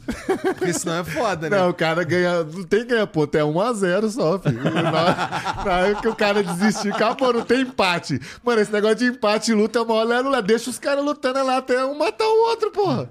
É verdade, Chega é no fi- verdade. Aqui chega no final, ah, vamos avaliar por ponto. Não, ué. Acabou o tempo, ninguém ganhou, deixa aí até acabar, porra. Uma hora um vai ganhar, não existe empate em luta. Isso é o maior lero-lero que inventaram, mano. Já parou pra pensar nisso? É verdade, cara. Como é que empata uma luta? Falou aí, vamos embora pra nossa casa, não quero brigar mais, não. Pô, não existe, velho. Não existe. Então tá aí, ó. No nosso evento não vai ter empate, vai ser briga até o final. O pessoal do Bet vai gostar aí, pô, porque não vai ter empate. Caralho, eu vou te. Tu, vai- tu participa? Ah, depende. depende com quem. Com o cara lá que me processou, ele é, ele é professor de luta, pô. Não, Ele- pô, não. Não- Ninguém que sabe lutar pode. Então esse é o Só critério. pode os caras que não sabem lutar. Pô, aí eu tô E, pô, tem que- e a gente vai correr atrás e comprovar que o amigo não sabe Pô, lutar. mas se o cara falar, vamos supor, vale tudo, né? Até puxar cabelo, aí o cara é careca. Aí é a vantagem que ele tem, pô. vai todo mundo careca, você vai ver. Pô, mas puxar cabelo é meio ridículo, né? Ô, mano, Com a vale luva tudo. ainda por cima, pô. vale tudo, o cara não sabe lutar, pô. Puxa cabelo, puxa bola do saco, qualquer coisa que der, meus caras vão fazer, mano. Tá valendo. Cara, se fosse uma luta mesmo, de vale tudo pela sua vida, você ia fazer o quê? Tudo Vale que você puder, tudo, cara. vale tudo. Tudo que você puder fazer ali pra você não perder, você vai fazer, cara. Caralho, bota uma, bota uma enquete aí, vê se a galera gostaria de ver essa porra aí, cara. Só pra. Mano, ia ser muito bom, cara. Eu Ou então briga de bêbado. E- Só que no ringue mesmo, tá? Tá aí, tá aí, pô, assim, tem a. Hum, é uma categoria diferente, né? Briga de Sim, velho. bêbado. vá- Briga de bêbado, briga de vale tudo, briga de mulher. Mas o moleque não sabe, não sabe lutar. Exato, pode é ser. briga. É, igual. é, Mano, eu acho que ia ser. é, Mais, Fight Music Show ia chorar querendo co- comprar essa ideia. Vamos Ah, fazer. Aí Vamos apareceu os caras luta. Não, vocês estão banalizando a luta. Eu falei, mano, a gente fazer. Não é, mas não é luta, é, É briga. briga. É. Daí É que briga tá, de rua, diferente. Street Fighter. É, bota as cadeiras lá pros caras Vale da da cadeirada. Hadouken, vale tudo. Porra, cadeirada, irmão, entendeu? Bagulho de verdade, ia ser maneiro. Ia ser maneiro. Tem mensagem pra nós aí, Jean? 95% assistiria. É? Porra, vamos fazer então, né? Por que É não? uma ideia boa aí, tá? É, é, um, é um- uma oportunidade de negócio. Tá aí, cara, eu vou fazer essa porra. Não, ó, se alguém tentar roubar minha ideia, eu falei primeiro, tá? É isso.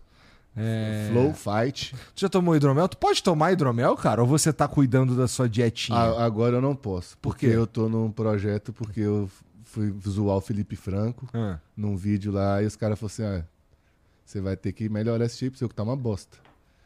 Aí eu Tu foi no- desafiado a melhorar o shape. Sim, porque eu fui zoar o Felipe Franco, não foi ensaiado nem nada, mas eu fui lá encher o saco e falei, tira a camisa então. E estavam deprimente, porque eu tô parado. Aí os caras me humilharam. Deprimente é o quê? Um buchinho? É, não. Bucho e sem músculo e todo cabeludo, estilo você mesmo. Ia lá! Não tô podendo zoar ninguém aqui não, mano. Tamo junto. Tamo junto Tamo literalmente. Aí sim. Mas, pô, o hidromel, cara. Então dá de presente pra alguém lá. Eu É posso uma- levar isso no avião? Pode, pode, pode. Pode. Mas isso que eu não entendo, se é de vidro. É. Eu consigo sequestrar um avião com você então, mano. você concorda comigo? Pô, se eu pegar isso aqui e quebrar, eu tenho uma arma mais potente que uma faca. É, mas eu não. Eu sei Aí, que você pronto, pode. agora le- tem alguém da... da- Eu, eu sei que você pode levar no avião. Tem alguém mas- da... Tem alguém da Infraero assistindo É. isso aí. Não, assim, porra. Pô, esse cara É. deu uma ideia boa pra um psicopata. Já pensou? Ah, eu, amanhã tem um avião sendo Pô, sequestrado. eu sei disso porque eu, quando eu tocava pagode, já, cinco a cada dez shows tinha briga. Tudo com garrafa, né? Entendi. Bom, isso aqui é pra você e, e o hidromel, cara, é como se fosse um vinho, só que em vez de usar a uva no processo de fermentação, usa o mel e aí dá origem ao hidromel e aí tem esses outros aqui, tem vários sabores aqui. É mais forte que o vinho, 15%. É, então, mas a, ma- a maioria deles é 14, tá vendo? É Aham. bem, bem pertinho do, do vinho aqui. É... E aí tem os sete sabores. Os, dos sete participaram de concurso internacional. Seis ganharam medalha de ouro, um manteve a medalha de prata. E isso aqui é bom pra você, pô, comer, tomar é, comendo um salame, um presunto de Parma. Tem Ramon Serrano lá na tua cidade? Que isso? Um presunto, aquele. Nem sei o que, que é isso. Então, um presuntão maneiro, pô, entendeu? Não conheço essas coisas, não. Eu sou meio jacu, tá ligado? Bom, mas você encontra lá em philipmid.com.br tudo isso que eu tô te falando. E você ainda pode usar o cupom FLOW10 pra, pra ganhar 10% de desconto na tua compra aqui. Significa que você comprar 10 garrafas, uma sai de graça. É impressionante. Matemática funciona toda vez. Tá bom? Então o link tá aqui e no QR Code, tá aqui na descrição também. E se você quiser é, revender, é só fazer um cadastro lá, a galera entra em contato contigo. E é muito importante, para comprar e para consumir bebida alcoólica, você precisa ser maior de 18 anos, tá bom? É, tem um áudio aí, né, Jean? Tá bom. O Ivo Arraes mandou: Salve Gorgo, salve galera do Flow. Acompanho o Gorgo desde 2018 e não podia deixar de mandar essa mensagem parabenizando pela presença no Flow. Tô sempre te apoiando, principalmente por dentro, por dentro de você e te botando pra frente, mas desculpa, posso ser cabeça dura às vezes. Hashtag Força Gorgo. Esses caras falam isso todo vídeo meu, cara. No- é, força, força, Gorgo, estamos todos dentro de você. Desculpa que eu sou meio cabeça dura. Desculpa se eu já te feri por dentro. Mano, é 90% dos comentários é isso aí. E o que que tu sente? É só carinho Ah, ou é a vontade de realizar? ah cara, sei lá. Ó, o Maia Matheus mandou aqui, ó. Sal, sal família. Muito feliz em ver o Gorgo no Flow. Soltaram a notícia que o Cariani virou réu e tá proibido de sair do Brasil. Parecido com o caso do Léo Lynch. Onde vocês acham que isso pode chegar? Parece que querem derrubar ele de todo jeito. Cara, eu acho. Minha, o que eu acho. Não conversei com ele, especialmente é, depois dessa, dessa notícia aí que ele virou réu. Eu acho que eles vão seguir, a polícia vai fazer tudo que tem que fazer. E a parada que me resta é, cara, eu analisando tudo que eu já vi sobre, sobre o caso ali, que não foi tanta coisa assim, mas tudo que sai no- na internet, o tiozão rebatia, não sei o quê. Primeiro, primeiro de tudo, eu não acho que isso aí é. é pois, nunca vi um cara culpado fazer o que ele fez, tá ligado? O cara culpado geralmente se esconde. Pô, você vê na política aí, cara. Exatamente. Ah, fulano comprou mansão de 6 milhões. Não, caras não dá declaração pra ninguém. Ele não, ele pegou tudo, falou sobre tudo, não teve nada que saiu na mídia que ele não falou sobre. Até prejudicando a própria defesa. Então, cara, é. E, porra, e eu conheço o tiozão e acho que não faz. Nada faz muito sentido aí, tá ligado? É, eu acho que ele virar real é normal. E Sim. é uma oportunidade pra mostrar que é inocente. Tá ligado? Sim, só que, cara, vou ser muito honesto com você aqui, tá? Cara, quando sai. É, igual quando saiu o. Ele ganhou o prêmio Best. Uhum. Aí saiu lá na página da Ibest. Uhum. Cara, você vai lá nos comentários. Esse pessoal Todo fora da tá, nossa já tá bolha. tratando ele de, de, de culpado. Sim, fora É. da nossa bolha, Aham. mano. É porque é branco, rico, não sei. Mano, ó. Igual, teve várias. Várias não, foi uma minoria na maromba. Mas só de eu falar isso que você falou aí, os caras falaram que eu tava puxando saco do Cariani. Quem não gosta Ah, mas dele. Eu, mas eu escuto os caras falar Sim. que eu tô puxando o saco dele também. Mas não é esse o ponto. O ponto é. Olha, eu factualmente nunca vi um cara é, culpado agir que nem ele tá agindo aí. Sim. Entendeu? E, e a outra coisa. Po- Pode ser que ele seja um psicopata? Pode ser. Pode ser. É. Mas eu acho É. pouco provável. É, só questão de probabilidade. E ele é o E Se ele outra, for ca- culpado, ele é o. Eu não conheço um psicopata mais sinistro. Sim, cara, você vai vai ter que estudar ele. Na É. hora que ele morrer, vai abrir o cérebro É. dele e estudar, porque ele é louco. É. tá ligado? Mas eu também acredito que não tem nada, eu acho que não vai dar em nada. Porque olha só. Vamos partir de dois preços. Ou, ele- ou- ou, só pode ser duas coisas. Ou ele é inocente ou ele é culpado. Se ele for culpado, ele tem as costas muito quentes. Porque, pô, na hora que o- a polícia fez a denúncia lá querendo prisão preventiva dele, a juíza cortou na hora. Então, pô, o cara tá mandando no, no judiciário. Concorda? E se ele foi. Ou seja, então. Não vai dar nada por causa disso aí. Se ele tiver. É, for- não é se nem- ele for tão foda assim, a ponto de ter uma costa tão quente assim. Não é nem que não tenha acontecido nada. Eu até acredito que aconteceu alguma coisa, senão a polícia não tá Não, investigando. lógico que aconteceu Agora, alguma coisa. Ele ir lá e é ele que ganha o dinheiro da, da operação que aconteceu, não faz É muito que, é sentido. que as porque- pessoas não fazem, não fazem a conta, cara. Vamos É, supor- é só fazer a conta. É porque, tipo assim, pô, é 5 milhões de reais em 6 anos. Divide aí. Só a casa dele lá no Acapulco. Não, mas a questão nem é essa. Pensa só, foi 5 milhões faturados. Aham. Pra ele ter faturado isso, entrou no caixa da empresa. Ou seja, teve que pagar fornecedor. Porque não é porque ele vendeu uma coisa de 7. Vamos supor, o negócio custou 6 milhões. Talvez o preço daquilo ali foi 3 milhões.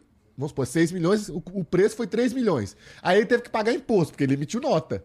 Aí teve que pagar, sei lá, 10% de imposto. Aí teve que pagar funcionário. Teve- Ou seja, de- desses 6 milhões de faturamento, o pessoal gosta de falar, né? 6 milhões de nota. Mesmo que ele tenha enfiado alguma coisa no bolso, ele enfiou 50 mil. 100 mil. E não faz muito sentido, né? Você, você entendeu o que eu tô falando? Vamos supor, o Flow faturou um milhão nesse mês. É, mas você pagou tanto funcionário que você enfiou no bolso mesmo, é 50 mil. Tô É. dando um exemplo aqui. Aham, aham. Então, pô, se eles faturaram 6 milhões, o custo. Porque foi esse valor que foi depositado na conta da empresa, não foi? Eu acho que foi. Ao longo de é, seis ao longo anos, de- né? Mas eu tô falando assim, ou seja, o que ele enfiou no bolso mesmo. Tanto é que se tivesse alguma coisa assim, a Polícia Federal já tinha pego. Porque Mas vamos supor, Mesmo que fosse 6 milhões em 6 anos, cara, com Mas todo que respeito tá. pro tiozão, não, não vale a pena, tá eu, o ligado? que eu tô falando assim. Tem esse fator que você tá falando, mas tem um fator que é o- as pessoas não estão entendendo que é o faturado. Se foi faturado isso aí, o que é lucro, é, bem- é, cara, é muito pouco. É muito pouco, não, não faz sentido, cara. Se fosse 100 milhões, pô, aí você fala, pô, É, 100 é, milhões, faturou 100 milhões, é. o cara enfia 10 milhões no bolso, dá pra dar um, pô. Aham. Dá pra, dá pra dar uma sujeirinha pra pegar uma bolada dessa, mas, igual eu falei, se faturou 6 milhões, o que chegou no- na mão dele mesmo, ao- dividido ainda em 6 anos, é, é muito pouco. Não- E outra, se tivesse alguma coisa irregular, o que, que ia acontecer? Em algum ponto nessas negociações, ia ter, tipo assim, uma transação pra empresa e uma por fora na conta do- de algum laranja, alguma coisa assim. Você acha que a polícia não procurou isso, não? Procurou. Lógico que procurou. E se tivesse achado alguma coisa, a própria juíza lá ia falar assim, pô. Não, a gente- a gente saberia, né? Tava na assim, mídia. Não, mesmo que não tivesse na mídia, pô, mas pelo menos. Mesmo que não fosse pra mídia, mesmo que não vazasse, a juíza ia falar: não, segura esse cara aí que esse cara tá fazendo merda. Tô pensando assim, sentido, né? aham. Tô falando assim, na minha cabeça, né? Mas faz sentido. O Alisson Rodrigo, 94, mandou Gorgonoide. Notamos sua presença frequente em lives de terraplanistas e seu apoio a eles. Isso nos leva a perguntar: você compartilha da crença na Terra plana com o Super Xandão? Qual é a sua visão sobre o assunto? Ó, a minha visão é o seguinte: a minha visão é que eu não sei de nada. Tô falando na moral mesmo. Eu, cara, teve uma época, há, há uns quatro anos atrás, que eu tava lá no, ca- na, é casa, na casa do Caio Botura. Tinha nada pra fazer, mano. Tava sentado no sofá, assim, olhando pra cima. Aí, do nada apareceu no YouTube, assim, pra mim. 200 provas de que a Terra não é um globo. Eu falei assim, mano, esses caras são retardados. O que, que esses caras estão falando? Tipo assim, que- que brisa é essa, tá ligado? Aí eu comecei a assistir, mano, o vídeo tem umas duas horas. Eu fiquei, comecei a ficar curioso do assunto, tá ligado? E aí eu realmente comecei a pesquisar muito do assunto. Tipo assim, por, de hobby mesmo, tá ligado? De curiosidade. Porque eu sou o cara. ma- Mano, eu faço cardio todo dia, mesmo sem treinar. Então, uma hora do meu dia eu tô assistindo alguma coisa inútil. Pode ser terra plana, pode ser filosofia, pode ser.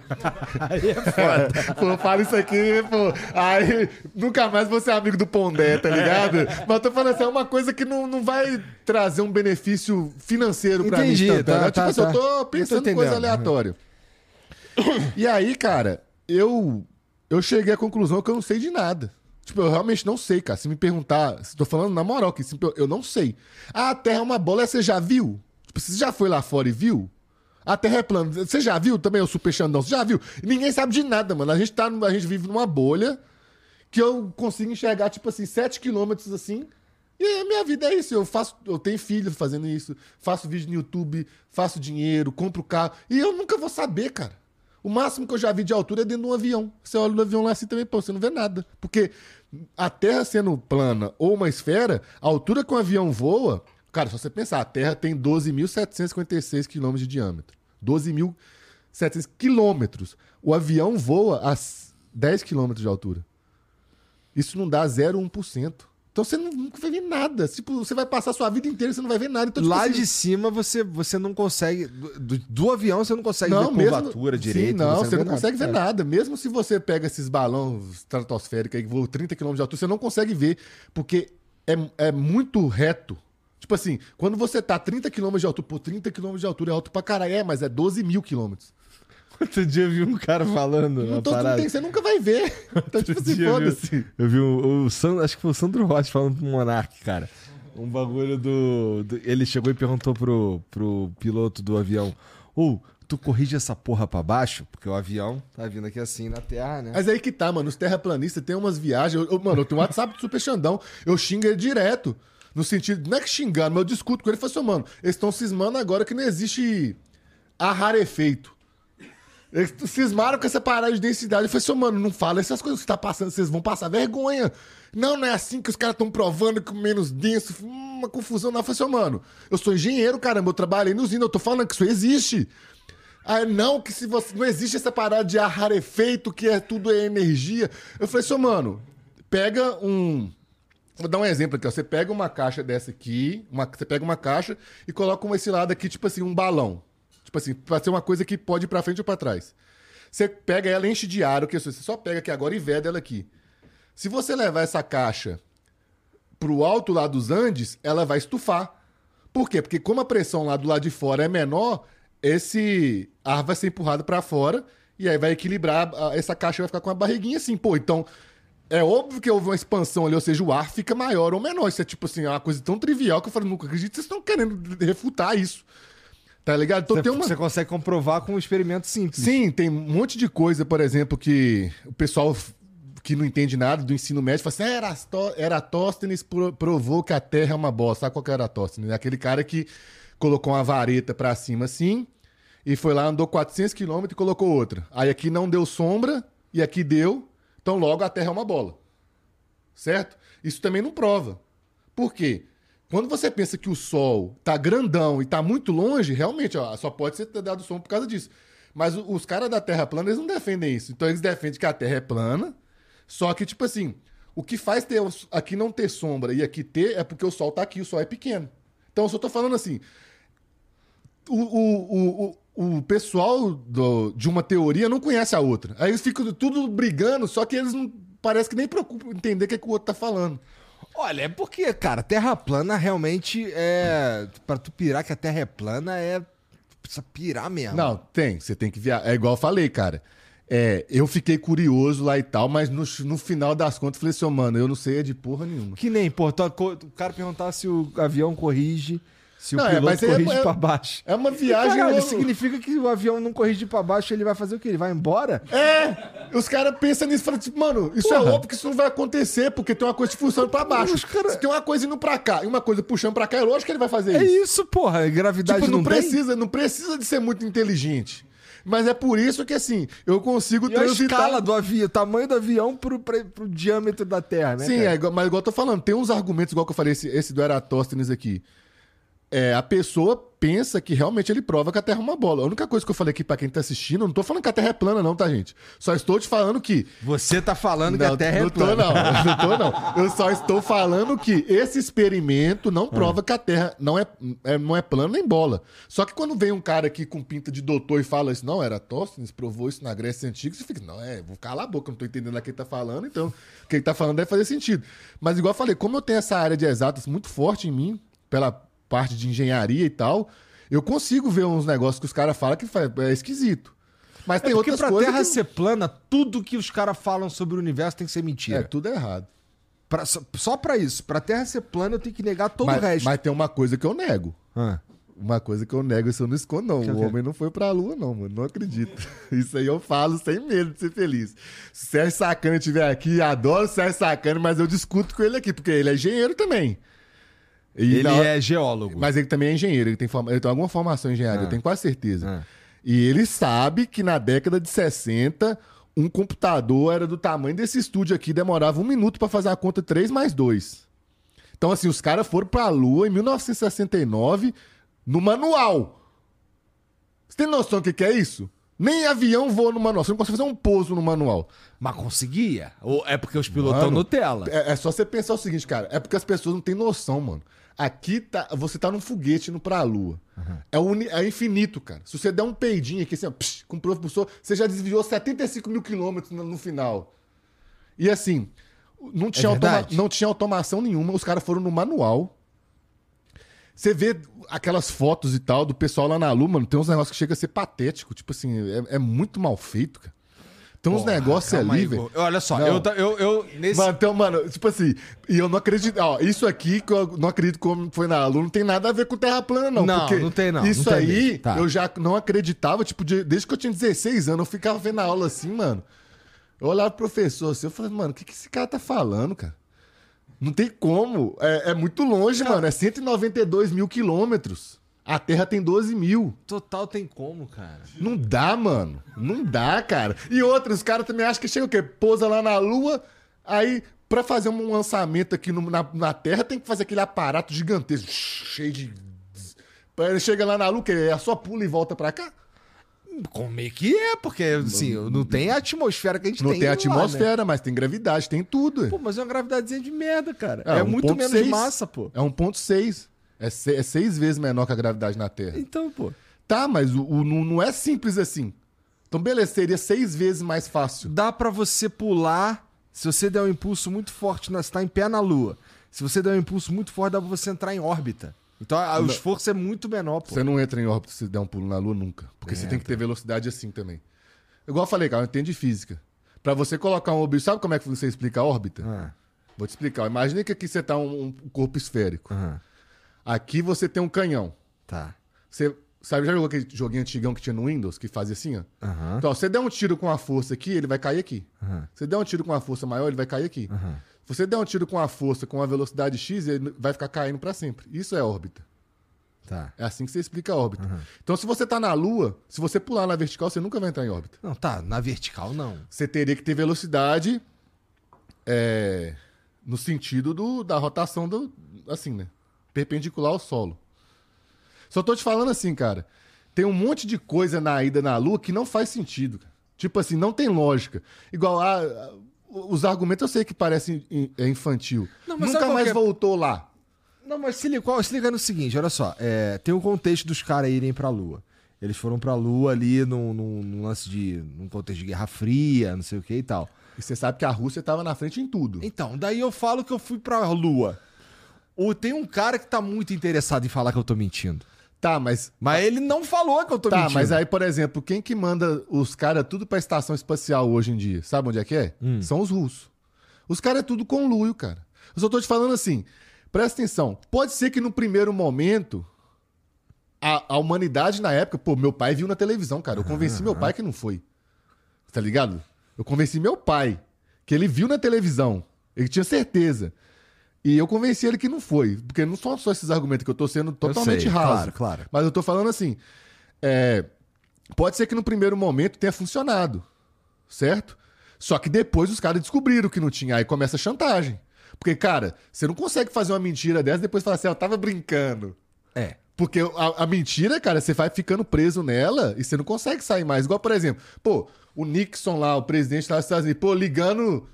E aí, como é que vocês estão indo na lua? É, tô muito bem, que não sei. Pô, velho, você não consegue fazer uma ligação hoje, velho. Direito que fica caindo no WhatsApp toda hora. Pum, pum, tá ouvindo tu, os caras conversando normal. Fez uma transmissão da lua. Você não consegue ver um jogo de futebol sem cair. Os caras transmitindo da lua. Você sabe o que é a lua, mano? Às vezes tá tendo um jogo de futebol do campo do lado aqui, você não consegue, cara. Os caras foram pra lua e fizeram a transmissão qualidade na época de novela. Em 1969, cara.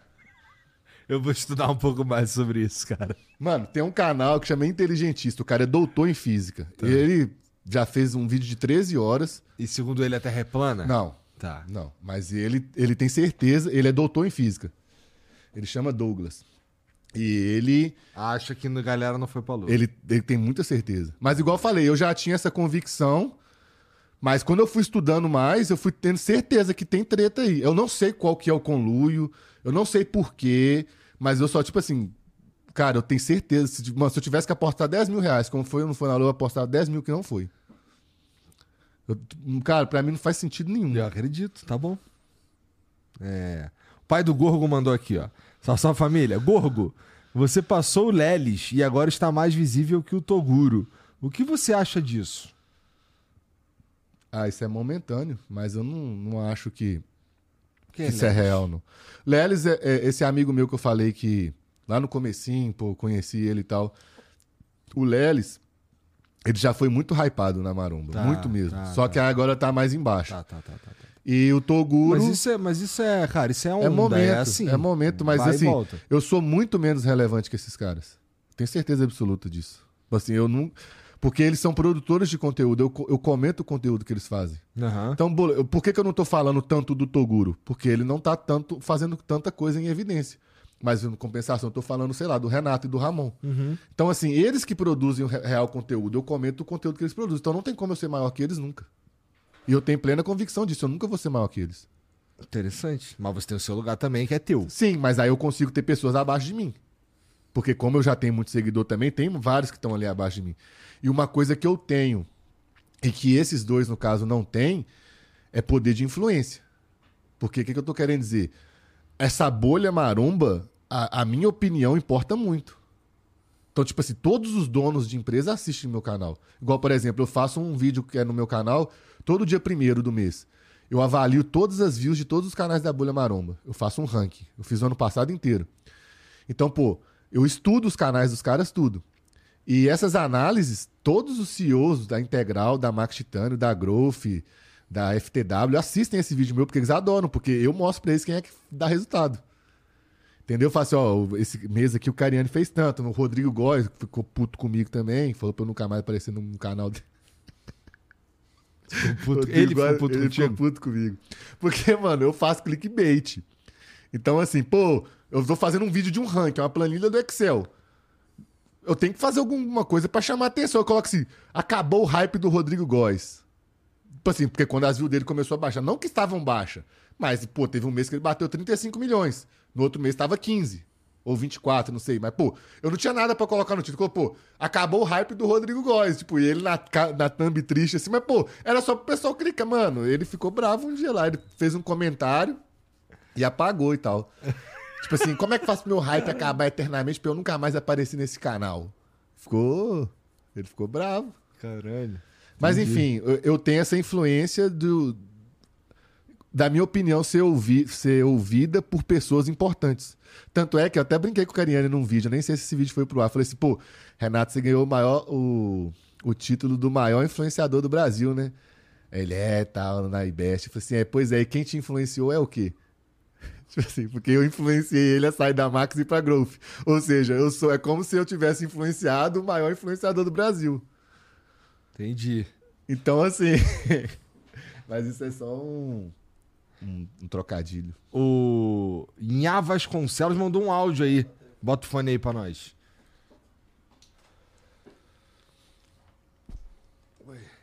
Tá, é assim. Fui pra esquerda, isso aí. Dali. Ô, Gorgonoide. É, volta com o teu canal Gorgonoide Sincero, cara. É bom pra caramba. Para, só não fala de política porque vai te causar problema, né? Que a gente vive numa ditadura. Mas, pô, era bom, grava os episódios lá. Chama o Brigadeiro, chama o Fogos, chama o Igor também, Monarca, Cariane. Faz uns podcasts diferenciados lá, tipo no sofá. Do que, que ele tá falando, cara? É porque eu, na época da política, eu criei um canal Gorgonoide Sincero. Ah, Aí nesse canal eu tava abordando mais coisa mainstream, assim, digamos, coisas generais, não, gerais, não só de comentando maromba. política, Sim, comentando aí paradas. é disso que ele tá falando. Só que, o que, que eu fiz? Eu dediquei minha energia muito mais pra maromba, porque é onde me dá menos dor de cabeça. Quer falar de política? Não, minha mãe. Ô, cara, eu tava brigando com minha mãe hoje. Minha mãe falou assim: não fala de política lá, não. Por quê? Aí eu briguei com ela no sentido de, pô, você quer que eu não falo porque eu sou, eu- ela é petista doente e eu não votei no PT. Eu não me considero bolsonarista. Aham. Mas, pô, eu não votei no PT. Tem meus motivos e tal. Nossa senhora. Basta isso pra ficar arrumar todo um problema, né? Sim, entendeu? Então, assim, é eu, que é. eu evito falar de política, mas eu continuo falando. Vou te explicar. No meu Instagram, por exemplo, eu sempre posto alguma coisa de política, mas no sentido zoando. Porque eu já tive meu Instagram derrubado cinco vezes por causa de política. Na época de política, como eu defendia meu ponto de vista, que é contrário ao que as plataformas geralmente. Aham. Você tá ligado, né? Tô ligado. Se você tô fizer ligado. dois discursos, o mesmo discurso, mas você apoia um lado, é normal. Se você apoia o outro, é discurso de ódio. Aham. Não é isso que eu tô querendo dizer. Então, eu perdi meu Instagram umas cinco vezes. Eu fiquei quase um ano sem Instagram tentando recuperar, recuperava, Caraca. derrubava de novo por causa de política. Nossa. E, cara, eu só tinha dor de cabeça. Só dor de cabeça por causa de, de política. E aí eu resolvi parar, mas hoje eu aprendi o macete. Eu consigo falar de política direto nos meus stories, eu posto uma coisa, mas é sempre com zoeira, sempre com sarcasmo. Tipo assim, o Lula fez alguma coisa, eu não vou xingar. Eu só vou postar lá o print da notícia e kkkk. Eu passo a minha mensagem, ninguém fica bravo comigo. E quem. Eu tenho amigos que são esquerdistas. Eu convivo bem com todos, inclusive. Mas os caras nem discutem mais. Quando eu postava xingando, brigando, mano, eu só arrumava, tipo assim, desavença Eu entendo, desnecessária. eu. Aí eu achei a solução. A solução é o quê? Foco na maromba.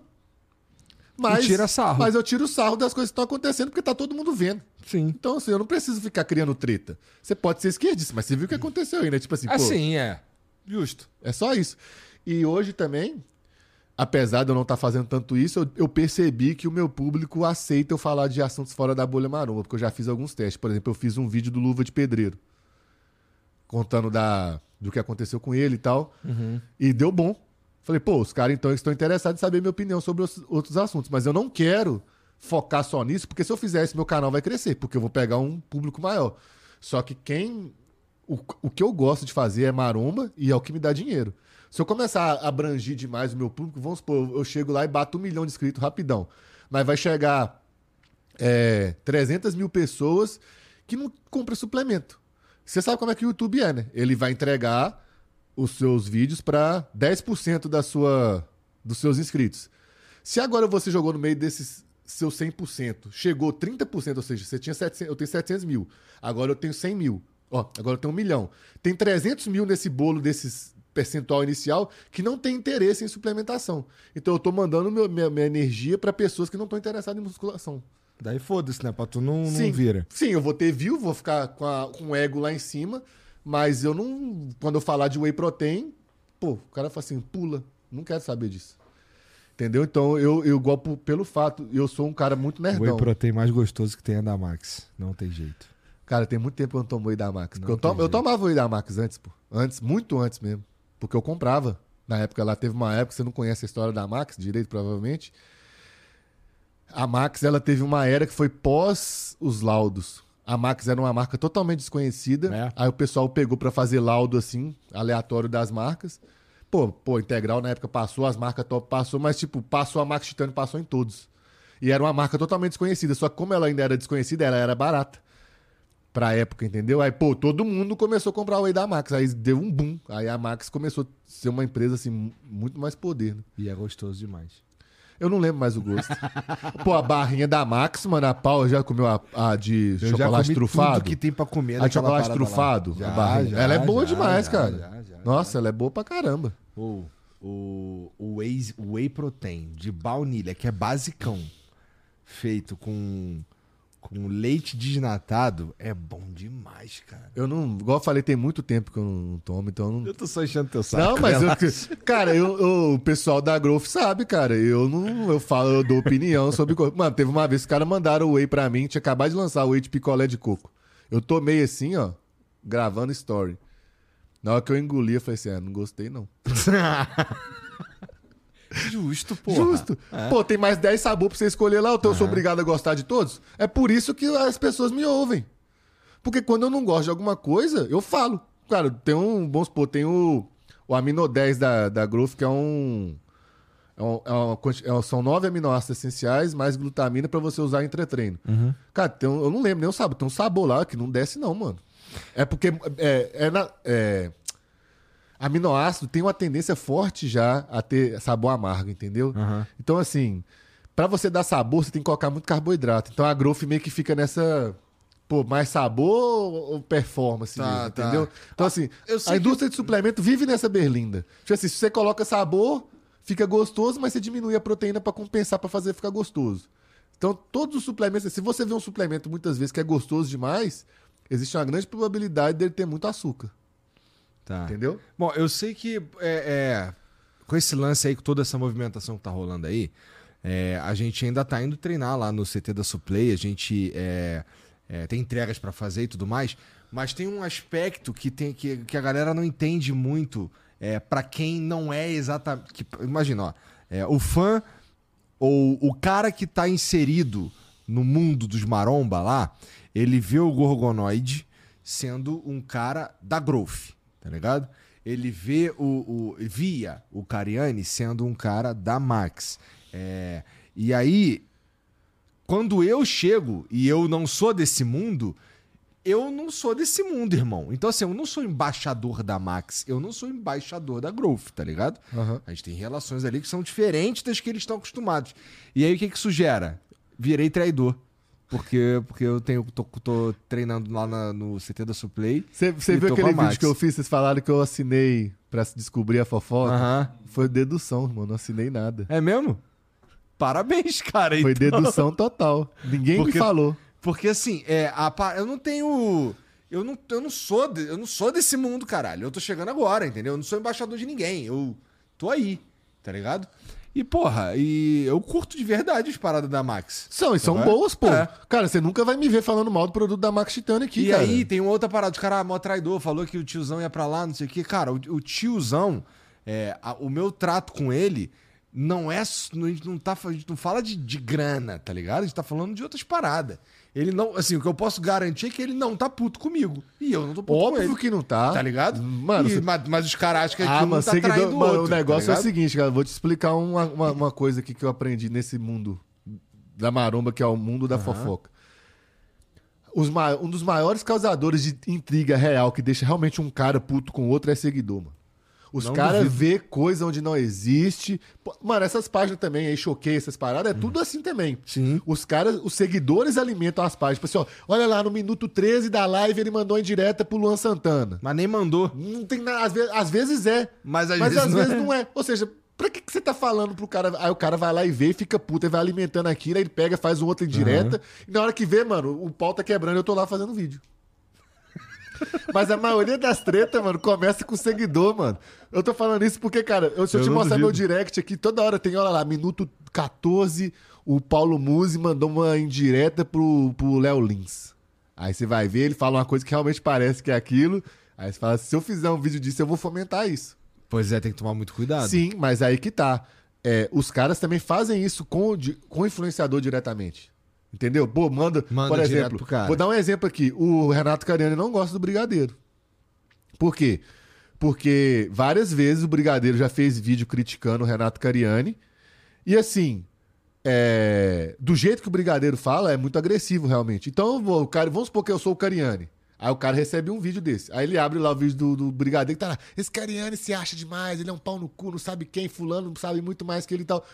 Cara, ele não vai querer assistir mais nenhum vídeo do Brigadeiro, porque não tem motivo. Então ele já criou um, um- um- um- Já uma uma primeira ali, impressão aham. de que o Brigadeiro é um cara que odeia ele. Mas às vezes era uma crítica pontual. Pô, o Cariani é um excelente profissional e tal, e tal, e tal, mas ele é egocêntrico. É diferente, entendeu? Então, o público ajuda muito a semear essas tretas. Porque eles ficam um mandando pro outro. Eu tô falando isso porque eu recebo isso direto e eu vejo isso também é, direto dos caras respondendo fulano ou beltrano, que muitas vezes o cara nem assistiu a parada e às vezes faz um vídeo resposta baseado num corte. É, concordo. É foda. Isso mas assim, isso daí é na internet, É, a modo internet geral. inteira, cara. Você não, não desce pro play se você não, É. não aguenta. Gorgo, obrigado por vir aí, cara. Obrigado pelo teu tempo. É, quer deixar uma mensagem aí pra quem tá assistindo a gente? Eu queria falar isso no começo, mas a Ah. gente já começou conversando real mesmo. Mas eu queria agradecer muito, cara. Pra mim, eu, tô, eu estar aqui, eu tô realizando um sonho, tá ligado? Que bonitinho, cara. Não, tô falando sério, velho. Tipo, eu tava muito nervoso pra vir aqui. Falei assim, não, mas eu, eu confio no taco do Igor. Que ele vai saber conduzir essa conversa pra ela não ficar chata. Lá ele. Porque eu fiquei co- pens- Como foi o trato com o meu baseball bat? Foi Então, maravilhoso, cara. Mas assim, eu fiquei assim, caralho, porque o primeiro podcast que o Toguro veio aqui, mas foi muito chato. Eu não sei como é que você aguentou, Cara, geral mano. falou isso aí, cara, mas é que eu não lembro da sensação que eu tive. Eu só sei que foi muito chato. Eu falei assim, e olha que eu gosto do Toguro, mas eu tava achando legal porque eu sei das histórias dele, já eu já sei das brisas dele, mas pro público, se você olhasse o chat, o pessoal tava enchendo o saco. Entendeu? Tá, tá. Aí eu falei assim: não, mano, eu tô com medo de ficar tão abobado que a conversa não rendeu. O pessoal falou assim: nossa, vamos falar que eu sou igual o Toguro. Aí fudeu. Caralho, Togurão, aí, ó, tu é uma métrica ruim. Caralho. Mas o, é o segundo que ele foi agora foi da Mudou, hora. né? Foi, Foi bem melhor, é. foi bem mais legal. É, Mas é, eu, eu de verdade, mano, pra mim eu tô realizando um sonho de estar aqui, pô. Tanto de gente que já sentou aqui nessa cadeira aqui. Maneiro, cara, Conversou obrigado. com você, tipo. Pô, eu acompanhava desde a época do, do Monark, quando vocês começaram. Eu já tive podcast muito antes do Flow existir. Quando era podcast, era um negócio totalmente underground, sabe? Que você fazia lá, eu postava nos aplicativos de podcast mesmo. Eu tinha Brain Games que chamava. Eu, eu consumia esse tipo de conteúdo do, dos nerds lá, como é que chama? Nerd, Nerdcast, Nerdcast, mesmo, Jovem Nerd. Nerdcast, tinha 99 vidas, tinha vários podcasts legal, cara. Que eu, então, assim, e vocês tiveram essa sacada, né? Foi meio que se inspirando no Joey, Joe Rogan. Joey Rogan. E, pô, vocês fizeram isso aqui, foi sensacional, tá ligado? E Obrigado, cara. E, cara, vocês trouxeram todo mundo aqui, cara. É claro que por eliminação um dia chegar a minha vez. Mas, pô, eu já. eu- eu- lá nos jornal da minha cidade tava saindo, sabe o quê? O primeiro é, influenciador do, de- do Vale do Aço saiu no Flow, pô.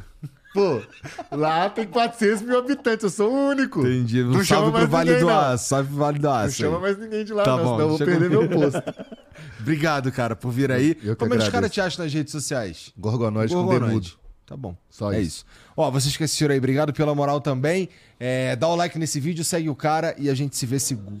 Hã? Entra no Discord que tá na descrição. A gente se vê semana que vem. Beijo, tchau.